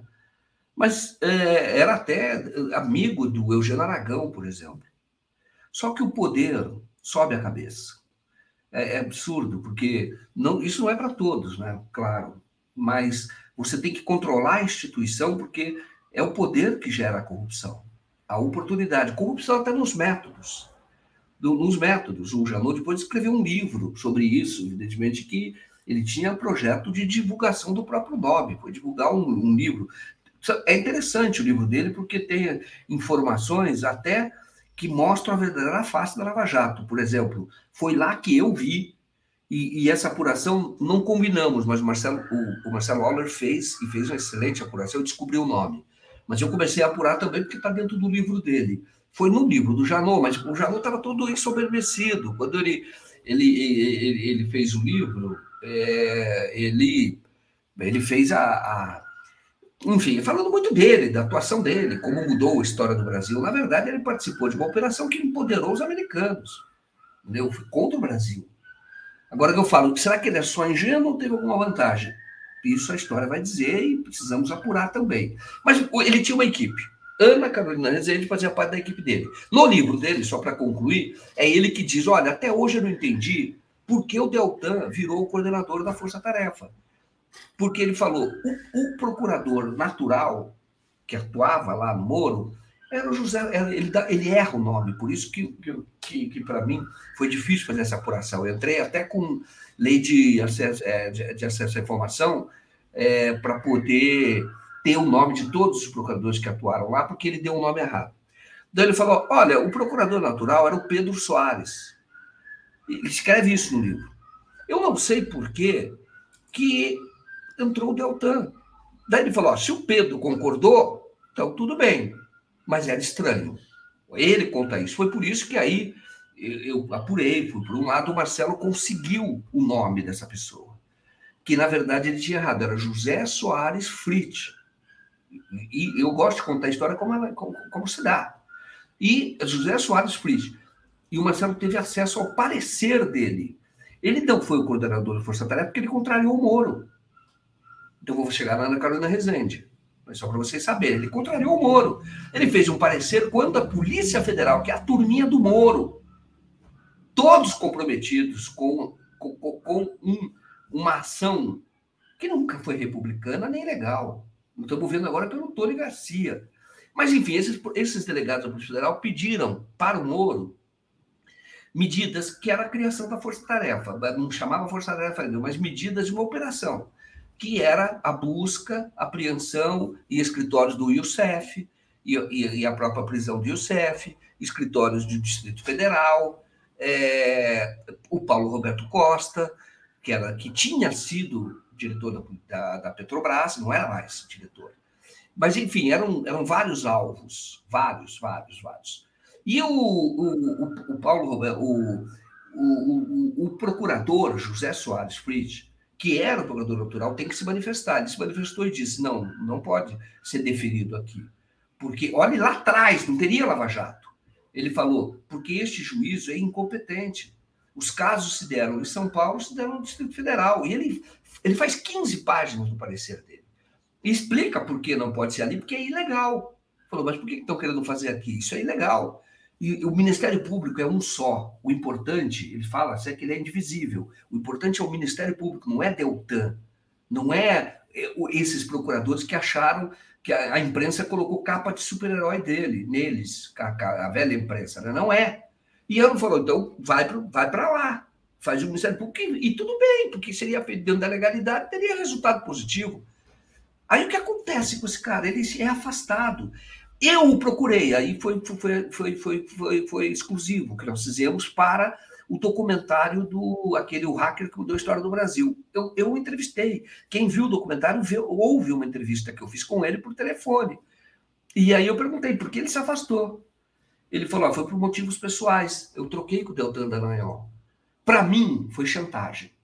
E agora, depois que o Tony Garcia falou, esse era o método deles. Agora, o José Soares não fala e não diz por que, que ele se afastou, mas ele estava extremamente mobilizado. Ele é um procurador, pelo que eu apurei, é, correto, honesto, é, que age dentro da Constituição, como deve ser um procurador. E o José Soares simplesmente se, é, é, o, o Deltan entrou no lugar dele. Aí eu fui no livro do Deltan, quando ele fala como é que eu virei esse super-herói. Quer dizer, ele, ele diz, a luta contra a corrupção é o título, tá? Eu tenho que ler esses livros. Aí ele conta lá, falei, vamos ver se ele fala como é que ele trocou com José Soares.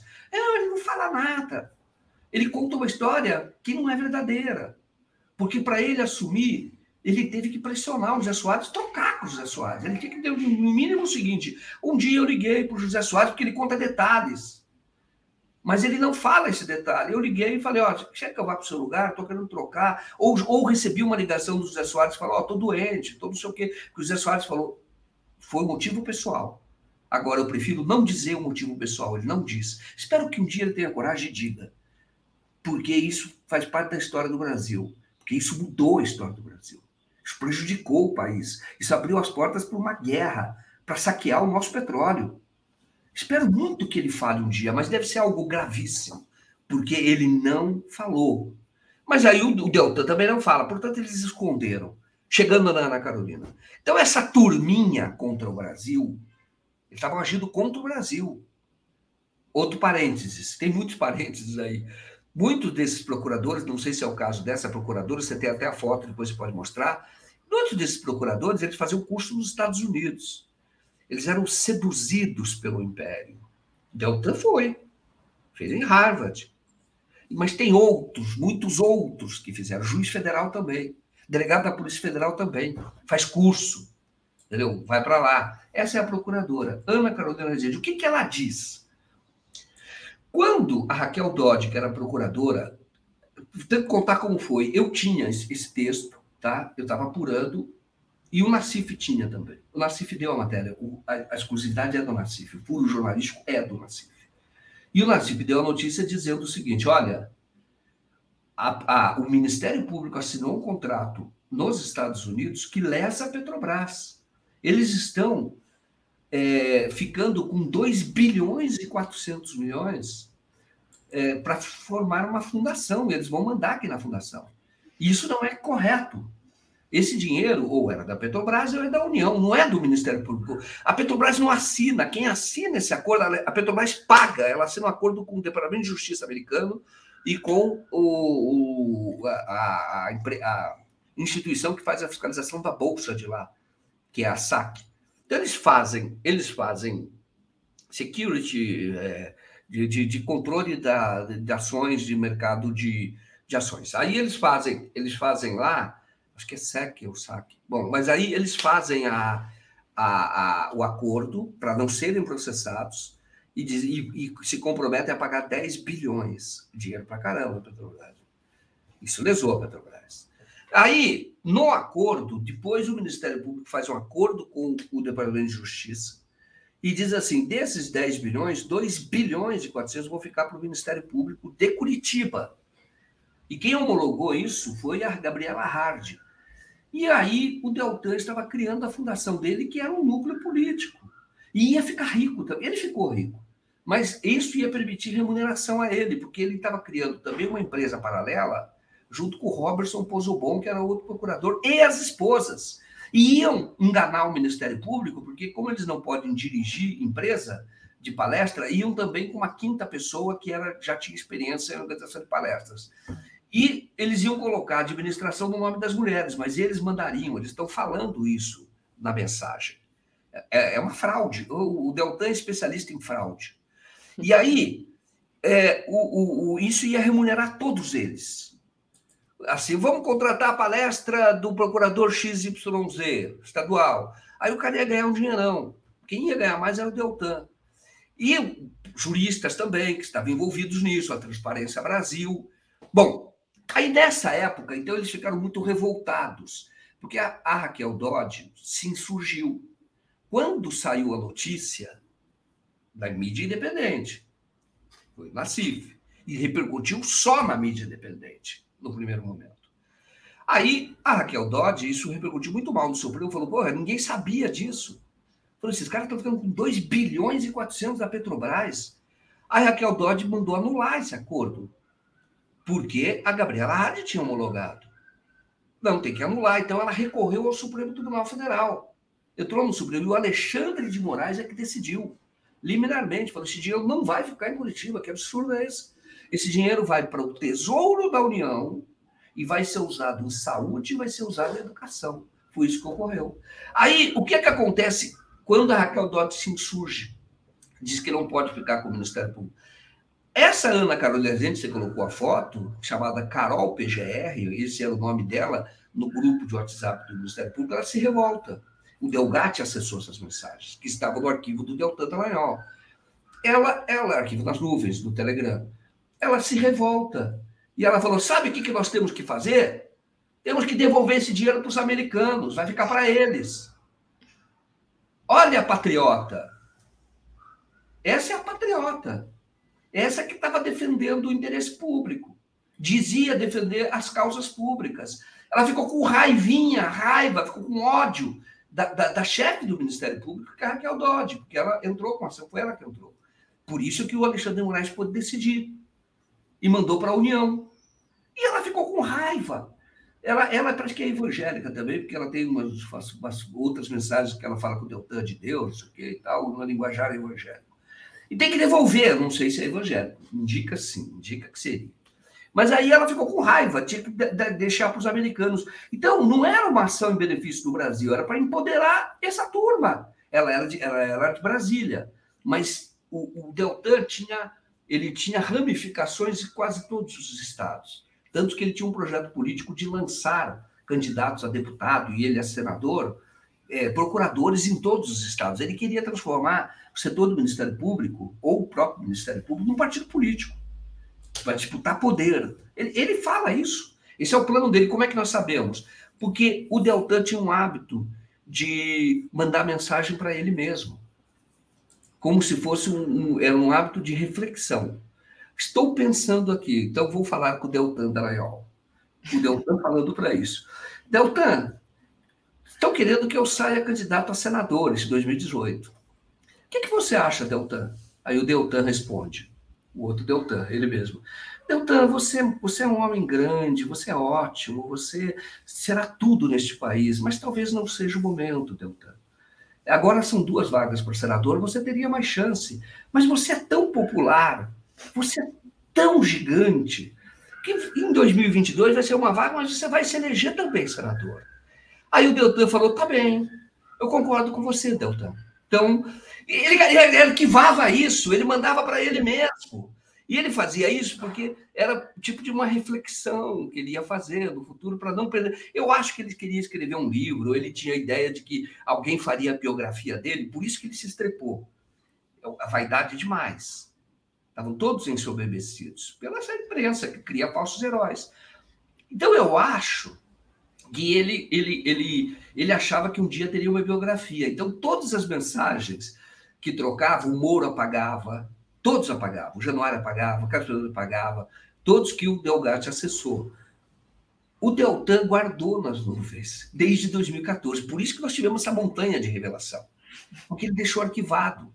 Ou ele ia escrever um livro, ou ele achava que isso serviria para biografia, para falarem dos grandes feitos do Deltan Dallagnol, etc, etc, etc. Bom, e a Carol PGR era uma interlocutora dele. Então, conversando nos dele e dos grupos, participava dos grupos. Ela declara isso, de dar o dinheiro para os americanos, o Brasil que se estrepe. Tanto que a decisão do, do, do, do Alexandre Moraes foi, não, 2 bilhões e 400 vai ser, vai ser usada para o Tesouro, tem que ser usada em educação e saúde. O que é correto. Na verdade, a Petrobras não deveria nem pagar essa multa. Isso foi feito já na gestão do, do Pedro Parente, depois do golpe. Sim. Não era pagar. Porque essa multa, ela, ela ressarciu fundos no exterior que se sentiam prejudicados, dizendo: não, nós fomos enganados, tem um anto de corrupção, tudo provas que a Lava Jato do Brasil deu, o que não é verdade. A Petrobras tinha problema como qualquer grande empresa tem. Qualquer, qualquer grande empresa. Se você investigar a Exxon, você vai ver coisas terríveis. A Exxon tentou cooptar a Petrobras para explorar o pré-sal. Mas aí eu, eu, essa é uma outra história que eu vou contar, porque eu estou apurando essa história. Mas eu já posso afirmar: a Exxon fez isso. A Petrobras disse não. E eles ofereceram outras vantagens para a empresa brasileira. Mas a Petrobras falou não. A Petro, o pré-sal, isso naquela época, 2008, 2009. O pré-sal é a nossa garantia de futuro, é o passaporte para o futuro. O Lula queria isso. Usar toda a renda do pré-sal, claro, para fortalecer a Petrobras, mas você teria destinação para educação, claramente para educação, parte dos royalties, definido. Porque, que, sabe, porque sabia que isso, isso ia fazer com que o Brasil, explorando corretamente, o Brasil já era a sexta economia do mundo, saltasse para uma das cinco economias do mundo. Era fundamental, fundamental. Mas aí veio o golpe e impediu que isso ocorresse. Mas a Exxon tentou comprar a Petrobras ou, ou agentes da Petrobras, seduzir agentes da Petrobras. O que eu quero dizer é que nenhuma empresa grande resiste, sobretudo na área do petróleo, resiste uma fiscalização. O Moro fez esse trabalho, foi lá e, e, e vai encontrar problemas. Só que isso não afeta a saúde da empresa, não, não, não afeta. Ela continua sendo uma grande empresa, tanto que o maior valor da Petrobras foi em 2010, que atingiu o governo Lula. Então não era uma empresa fora de controle. A, Petrobras jamais esteve perto de quebrar. Jamais. Pelo fluxo de caixa que ela tem, pelas receitas que ela tem, pelas operações que ela faz, ela jamais teve. Ela era maior. Por isso que o Brasil caiu a partir de, da Lava Jato, 2014, porque ela era a maior investidora do país. É investimento que garante o crescimento saudável sem inflação. Então, ela fazia muito investimento. Muito. Depois ela foi reduzindo, por isso aumentou o lucro. E por isso que os dividendos subiram de uma maneira que eu jamais vi. Entendeu? As pessoas ganharam muito dinheiro com o fato, com o fato da Petrobras ter reduzido seus investimentos. Por isso que o Brasil teve essa foi uma das causas do grande desemprego. Tá? Porque ela é alavancadora. Ela faz o primeiro investimento, outros vão fazendo investimento também. E aí você tem um ciclo positivo da economia. Mas a Carol queria saber é das palestras, da fundação. E ela ficou com raiva. Então, isso mostra o caráter desses procuradores. O caráter, que isso não vai mudar. Por isso é que precisa ter mecanismo que iniba, que fale, olha, você, o, o importante é o Ministério Público, não é você. É, ele é indivisível. Ele atua em benefício do país. Então eu falo para você, não é cada procurador faz o que quer. Que nem ela, ela diz, devolve o dinheiro para os americanos. É aquilo que eu entrevistei o, o Eugênio Aragão, ele usou uma expressão. O que não pode ocorrer é chega de manhã, um procurador levanta, está fazendo a barba. Eu não sei, eu acho que eu vou processar o ministro tal. Eu vou entrar com uma ação de improbidade contra ele.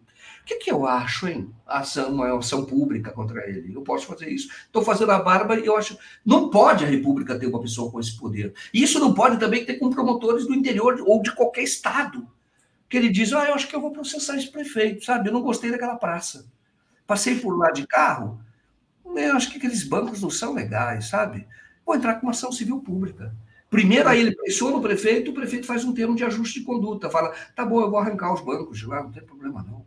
Ah, você não gostou muito daquele peixe? Que você acha que é isso? Um, por exemplo, um, uma estátua de peixe. Eu falo de ficar do interior, eu conheço uma coisa específica. Então, ah, não gostou muito? Não, tudo bem, você quer o quê? Que eu faça um, um lobo? Então eu vou fazer um lobo. O Ministério Público passa a mandar em tudo, por causa de uma pessoa que nem essa Carol. Vamos devolver o dinheiro para os Estados Unidos, é o melhor a fazer. É isso que tem que acabar.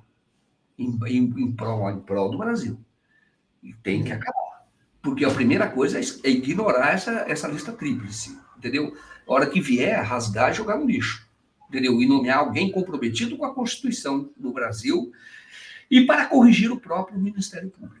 Tá? Essa é a Carol PGR. É mais, mais uma vez a foto dela aqui para a gente é, mas, mas ela, né? reflete, ela reflete um setor grande do Ministério Público hoje, que são pessoas que estão embriagadas, foram embriagadas de poder.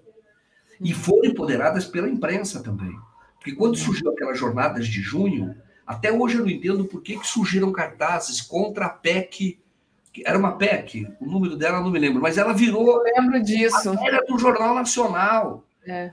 Não, olhe só, porque os manifestantes estão pedindo para aprovar. O que acha que o povão estava ligado para essa PEC? Essa PEC era uma, é, ela seria aprovada para devolver, a, a, restabelecer o princípio constitucional. A Constituição de 88 decidiu o seguinte: quem investiga é a polícia, seja civil ou federal, é, é uma, é uma investigação, faz a investigação criminal.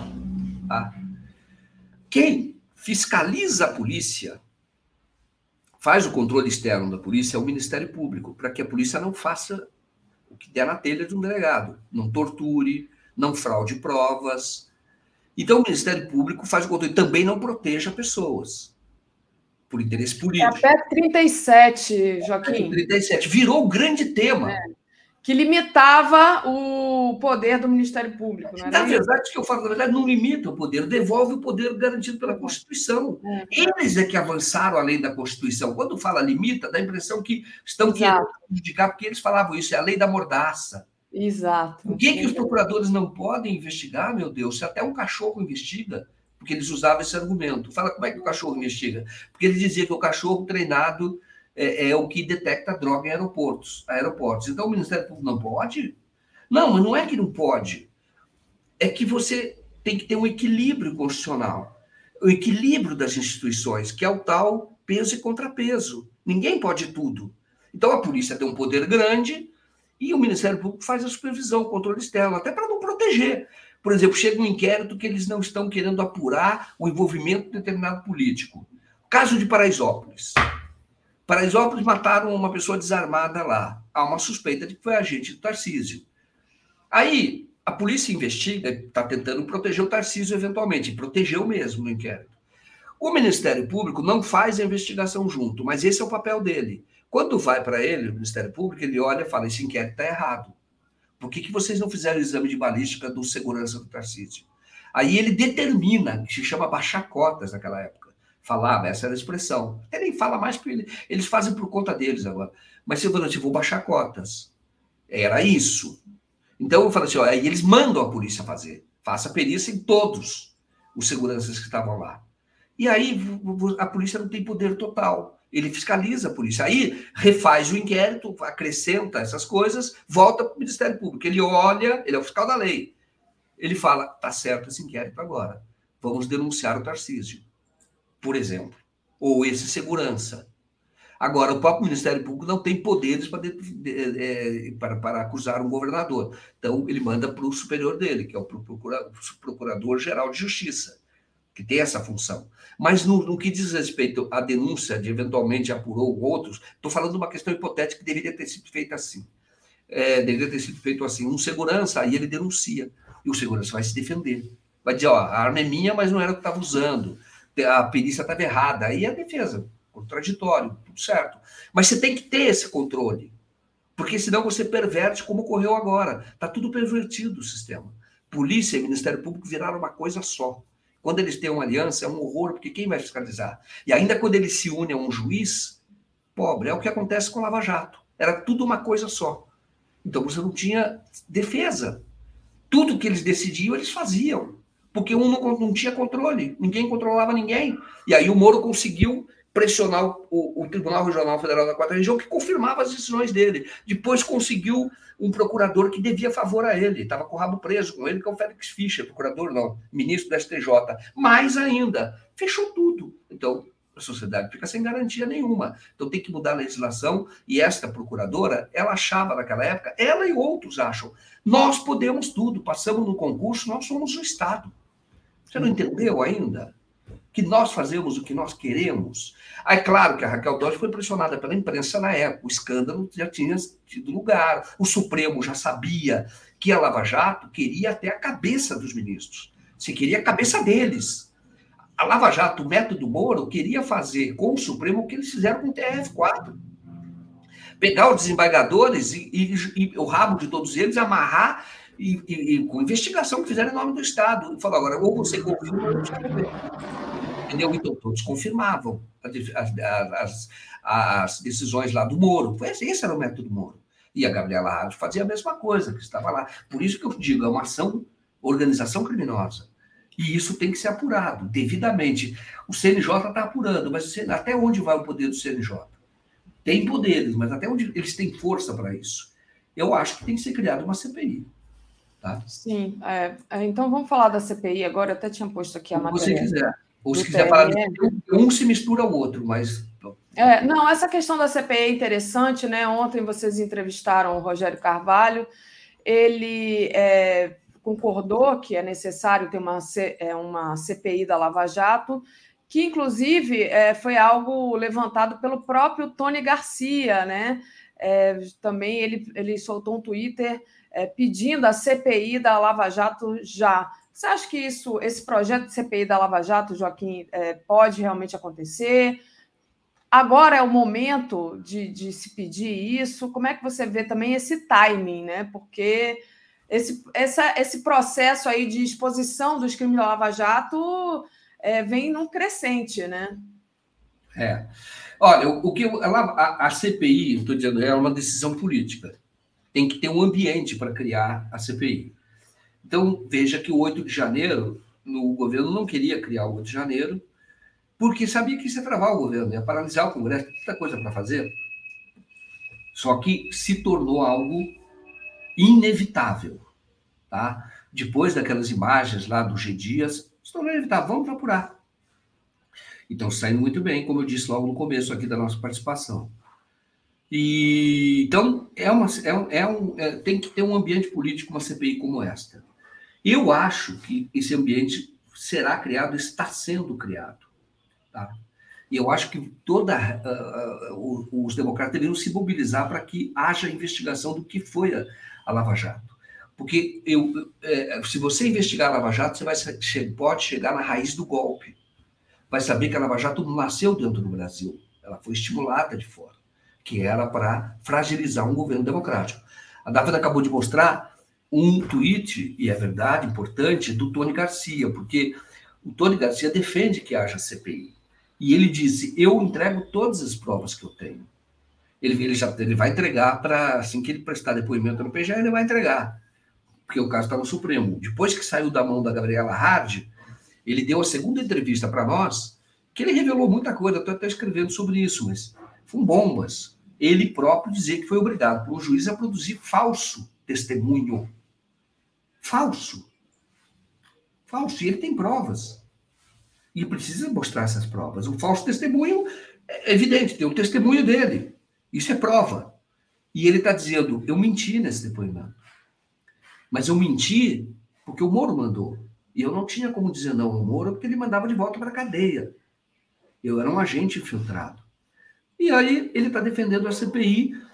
O, o, ele quer uma CPI, nesse caso, seria uma CPI no Senado. O Rogério, o Rogério Carvalho, senador, postou também um tweet. Logo depois que ele deu entrevista aqui no 247, ele falou: está sendo criada uma CPI da Lava Jato? Ele é favorável. Olha aqui. Será que que veremos que, é, que, que em breve veremos uma CPI da Lava Jato? Olha aqui, é, ele postou, ele postou um trecho da entrevista, né? Tá aí a, a Helena Chagas, a Florestan, Sara, ele postou, ele, ele postou um trecho dessa entrevista que ele deu, em que ele fala sobre isso. Então, ele vai, ele vai apresentar um requerimento de convocação do Tony Garcia. O Rogério Correia também deu entrevista para nós e ele já fala como deputado. Ele já assinou uma proposta de CPI da Lava Jato, que está tramitando lá. E ele também apresentou um requerimento de convocação do Tony Garcia, depois da entrevista ao 247. Então, é são os dois Rogérios, né? O Carvalho os dois Rogérios. Os dois Rogérios. Então, eu, eu falo que deram, não, não combinaram nada. Eles uhum. fizeram, um deu entrevista numa parte do Boa Noite, e depois o Rogério Corrêa deu entrevista na outra parte do Boa Noite. E aí, da entrevista do Rogério, eu participei. Então, ele, fui eu que perguntei. E ele falou: não, eu sou favorável, porque você vai encontrar tudo. Ali você vai encontrar a origem de tudo. Quem é o Moro? Entendeu? Então, Moro poderia. Essa é a questão. E o Moro poderia ser convocado, seja como senador ou já como ex-senador. O que poderá ocorrer em breve, ele ser um ex-senador. Isso não impede investigado. Daí ah. a matéria que eu tinha colocado aqui, né, que é o TRE do Paraná negou o trancamento da ação eleitoral que pode levar à cassação do Moro, né? Ele é acusado de ter praticado abuso de poder econômico e caixa 2 no período eleitoral de 2022, além de ter feito uso indevido dos meios de comunicação. São Isso é vários é crimes. Muito bom, muito bom mesmo. Porque acontece é o seguinte: o, o Moro quer parar essa investigação porque ele é como ele fazia. O Moro, é o que o Tony conta, ele apurava, ele, ele ia recolhendo informação para é, é, linkar com a Lava Jato. Esse parecer que o Marcelo Aldo publicou do José Soares, que iria inibir ou, ou, iria impedir a Lava Jato, não porque fosse contra a Lava Jato, porque nem havia Petrobras na época, nada disso, porque não era legal, porque não era constitucional. Então, esse, esse é, o que, que o, Moro, o Moro faz? O Moro esconde. Ele recolhe informações, esconde. Esse parecer, eu fui atrás, ele não estava fácil de achar. Ele escondia um escaninho lá da Justiça Federal. Ele colocava em algum aqui, ou às vezes nem colocava dentro do processo, segundo o Tony Garcia, como o vídeo da festa da cueca. Ele, ele chama de contracapa, põe debaixo do processo, fica só para ele. Então o que, que ele quer? Ele quer que não haja investigação. Então ele pediu que a investigação seja trancada, cabe a investigação. Ele pediu isso. E o relator disse não. Por quê? Está aqui todos os dados, tem aqui indícios de que você realmente fez uso de caixa 2, indícios. Tem, não é? Porque o Moro falava ah, provas robustas, não tem provas robustas. A investigação é uma investigação judicial que está ocorrendo que nem foi feito lá no Mato Grosso. É justamente para, a partir do indícios, recolher as provas robustas. Então, o que, que ele quer? Ele quer trancar, ele não quer que isso seja investigado. Porque ele sabe que ele vai ser caçado. Porque ele sabe o que ele fez. Então, se ele não for caçado pelo TRF, TRE do Paraná, ele vai ser caçado pelo TSE. Porque ele sabe o que ele fez. Então, é, o, o, os métodos Moro, que está na própria candidatura dele, seria revelado na sua integralidade, ou muito próximo da integralidade, numa CPI. Tudo é tem que ser investigado. O Moro tem que ser investigado. Tem que ser... Por que, que a imprensa não dá essas notícias importantes à velha imprensa? Porque é cúmplice do Moro. Por isso é que precisa chegar da gênese de tudo isso. Que mão movimentou o Moro e movimentou essa imprensa para que destruísse o Brasil. Era uma guerra.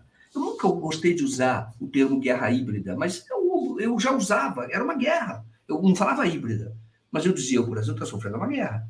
Uhum. Todos os elementos estão aí de uma guerra, estão destruindo um governo.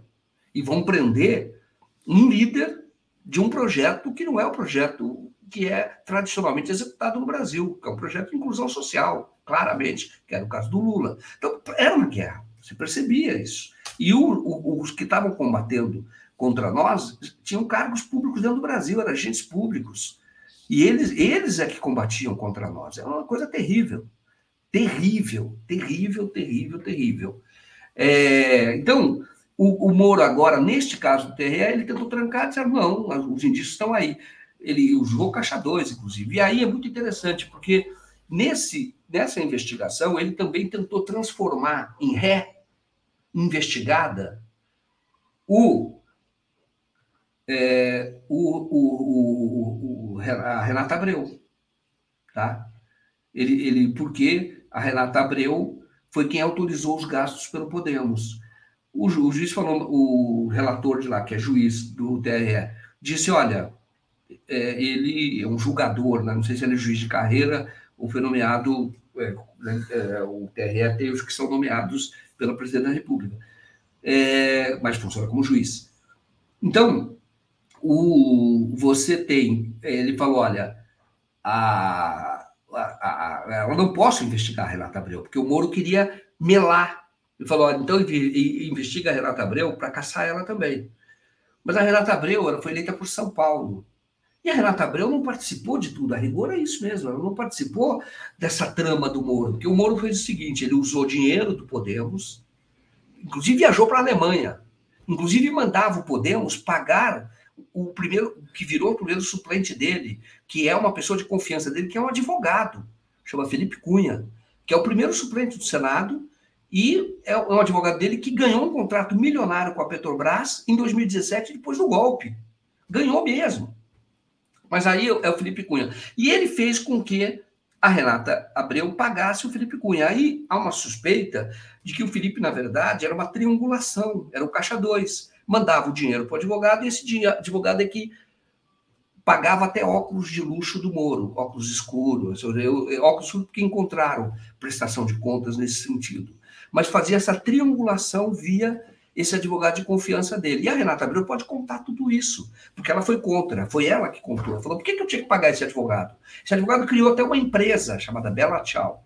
É até uma empresa para prestar serviços para o Podemos, que era uma exigência do Moro quando foi para lá. Mas aí o Moro não foi candidato a presidente, porque ele abandonou a candidatura. O Podemos fez festa para ele, etc. Não foi. Só que ele gastou milhões de dinheiro público nesse período. Isso vai de novembro até o início da campanha. Aí quando ele vai para o União Brasil, aí ele gasta mais dinheiro do União Brasil. E aí significa que ele fez um abuso do poder econômico. Gastou muito mais do que os seus adversários. Muito mais do que os outros candidatos. O do PT, que era o da Federação do Requião, que, o, que o do próprio Álvaro Dias do Podemos, que o do PL, que é o Paulo Martins, muito mais. E ele se elegeu com uma diferença muito pequena. Então, ele influiu no resultado a partir de um abuso do poder do dinheiro, do poder econômico. E, além disso, ele fez algumas operações com o dinheiro público que são suspeitas, que pode indicar que o dinheiro público estava garantindo vantagens pessoais a ele. Isso tudo está nessa ação e ele quer impedir a investigação, porque é uma ação de investigação. O PT a federação lá, Paraná da Esperança, do Requião, que não é só o PT, apresentou uma denúncia contra ele e dizendo: olha, tem que ter uma ação de investigação judicial, que está prevista na legislação eleitoral. O, a justiça aceitou. O, o, o TRE, a Justiça Eleitoral. E o, o PL também entrou, porque, porque é flagrante que houve uma desigualdade, um abuso do poder econômico. Flagrante que é o poder do, do poder do dinheiro, do poder econômico, nesse caso, do dinheiro público, do contribuinte brasileiro, que é do fundo, do fundo partidário. Então, nós vamos. É, é, o PL também entrou. E agora o TRF fez o seguinte: uniu as duas ações, tanto a do PL quanto a do PT, porque os indícios são parecidos, cada um revela, os, alguns indícios são os mesmos, mas alguns revelam outros, então é uma ação só. E a partir daí o Moro tentou trancar, não tranca, e não vai investigar a Renata, porque não tem nada a ver investigar, o Moro quer melar, mas vai ouvir a Renata como testemunha. Então ela vai poder dizer como é que o Moro fraudou, fraudou, porque isso é uma fraude, fraudou o, o, o, fundo partidário, ao simular que seria candidato a presidente, mas na verdade ele já estava fazendo campanha para o Senado. Por isso acabou se deixando uma diferença pequena e vai ser caçado. Muitos. Vamos, vamos é, é, acompanhar né, é, esse processo todo. Queria, é, Joaquim, para a gente finalizar aqui, agradecer a todos que estão nos apoiando, lembrar da importância de apoiar o novo documentário do Joaquim sobre os crimes do Moro e a máfia de Curitiba, em catarse.me barra máfia. O Sem Brasil, Joaquim tem de falar com as procuradoras em off, e ele diz também, ajuda para o documentário tão importante, quase os nomes o, dos 18 agentes dos Estados Unidos que vieram ao Brasil o Hussein é um, é um co-relator. Ele tem participado de todas as entrevistas com perguntas muito pertinentes. Muitíssimo obrigado, viu, Hussein? Perfeito. E quem quiser, estiver colaborando aqui por Superchat, como disse o Joaquim, é, e quiser que seu nome apareça nos, é, nos créditos, né, é só enviar um e-mail para o contato arroba brasil247.com.br. Fátima Mafra, bom dia. Importante mostrar a participação da mídia no golpe. O Hussein disse que o Tony Garcia foi vítima de Moro por 19 anos e também é, hora zero da CPI da Lava Jato, odiada pela maioria do Senado. Danilo, antifascista, o Estado somos nós, proletariados e proletariadas. 13 beijos, então beijos aqui para o nosso querido Danilo. Júnior Ranieri, Joaquim, dentro de tudo que está sendo esclarecido, qual a sua opinião sobre a motivação do Moro na busca de tanta perseguição, material ou ideológica? Luciano é, material, material, mas também tem um projeto pessoal, ideológico, no sentido de ele ser empoderado. Mas é material também. Ele tem vantagens. Lúcio Hazer, quero saber é, dos americanos. Márcio Doni Campos, contribuições para documentários Joaquim são sempre merecidas. Jornalismo investigativo é com ele. Obrigada, Márcio. Obrigado, é um querido obrigado. aqui que volta e meia a gente se encontra. Muito bacana, ele já contribuiu para o documentário eu, eu, eu interagi com ele, conversamos. Pessoalmente, muitíssimo obrigado. Viu? Perfeito. Joaquim, então queria só dizer para o pessoal que agora está começando o mundo como ele é, contra a ofensiva ucraniana até agora é um fracasso. Às 11 horas a gente vai ter o Giro das 11. Às 13 horas, com o nosso querido Neguton, tom de resistência, ativismo e sociologia. 14 horas tem aula com Vassolé. Às 15 horas, nosso Jornal da Tarde Brasil Agora, 17h20, Léo ao quadrado, 17h50, Boa Noite 247, 22 horas o dia em 20 minutos e 23 horas a live do Conde. Obrigada, Joaquim. Boa continuação Obrigado. aí nas suas investigações. Bom trabalho para você. Beijo, gente. A gente fica por aqui. Valeu. Obrigado. Bom dia a todos. Bom dia.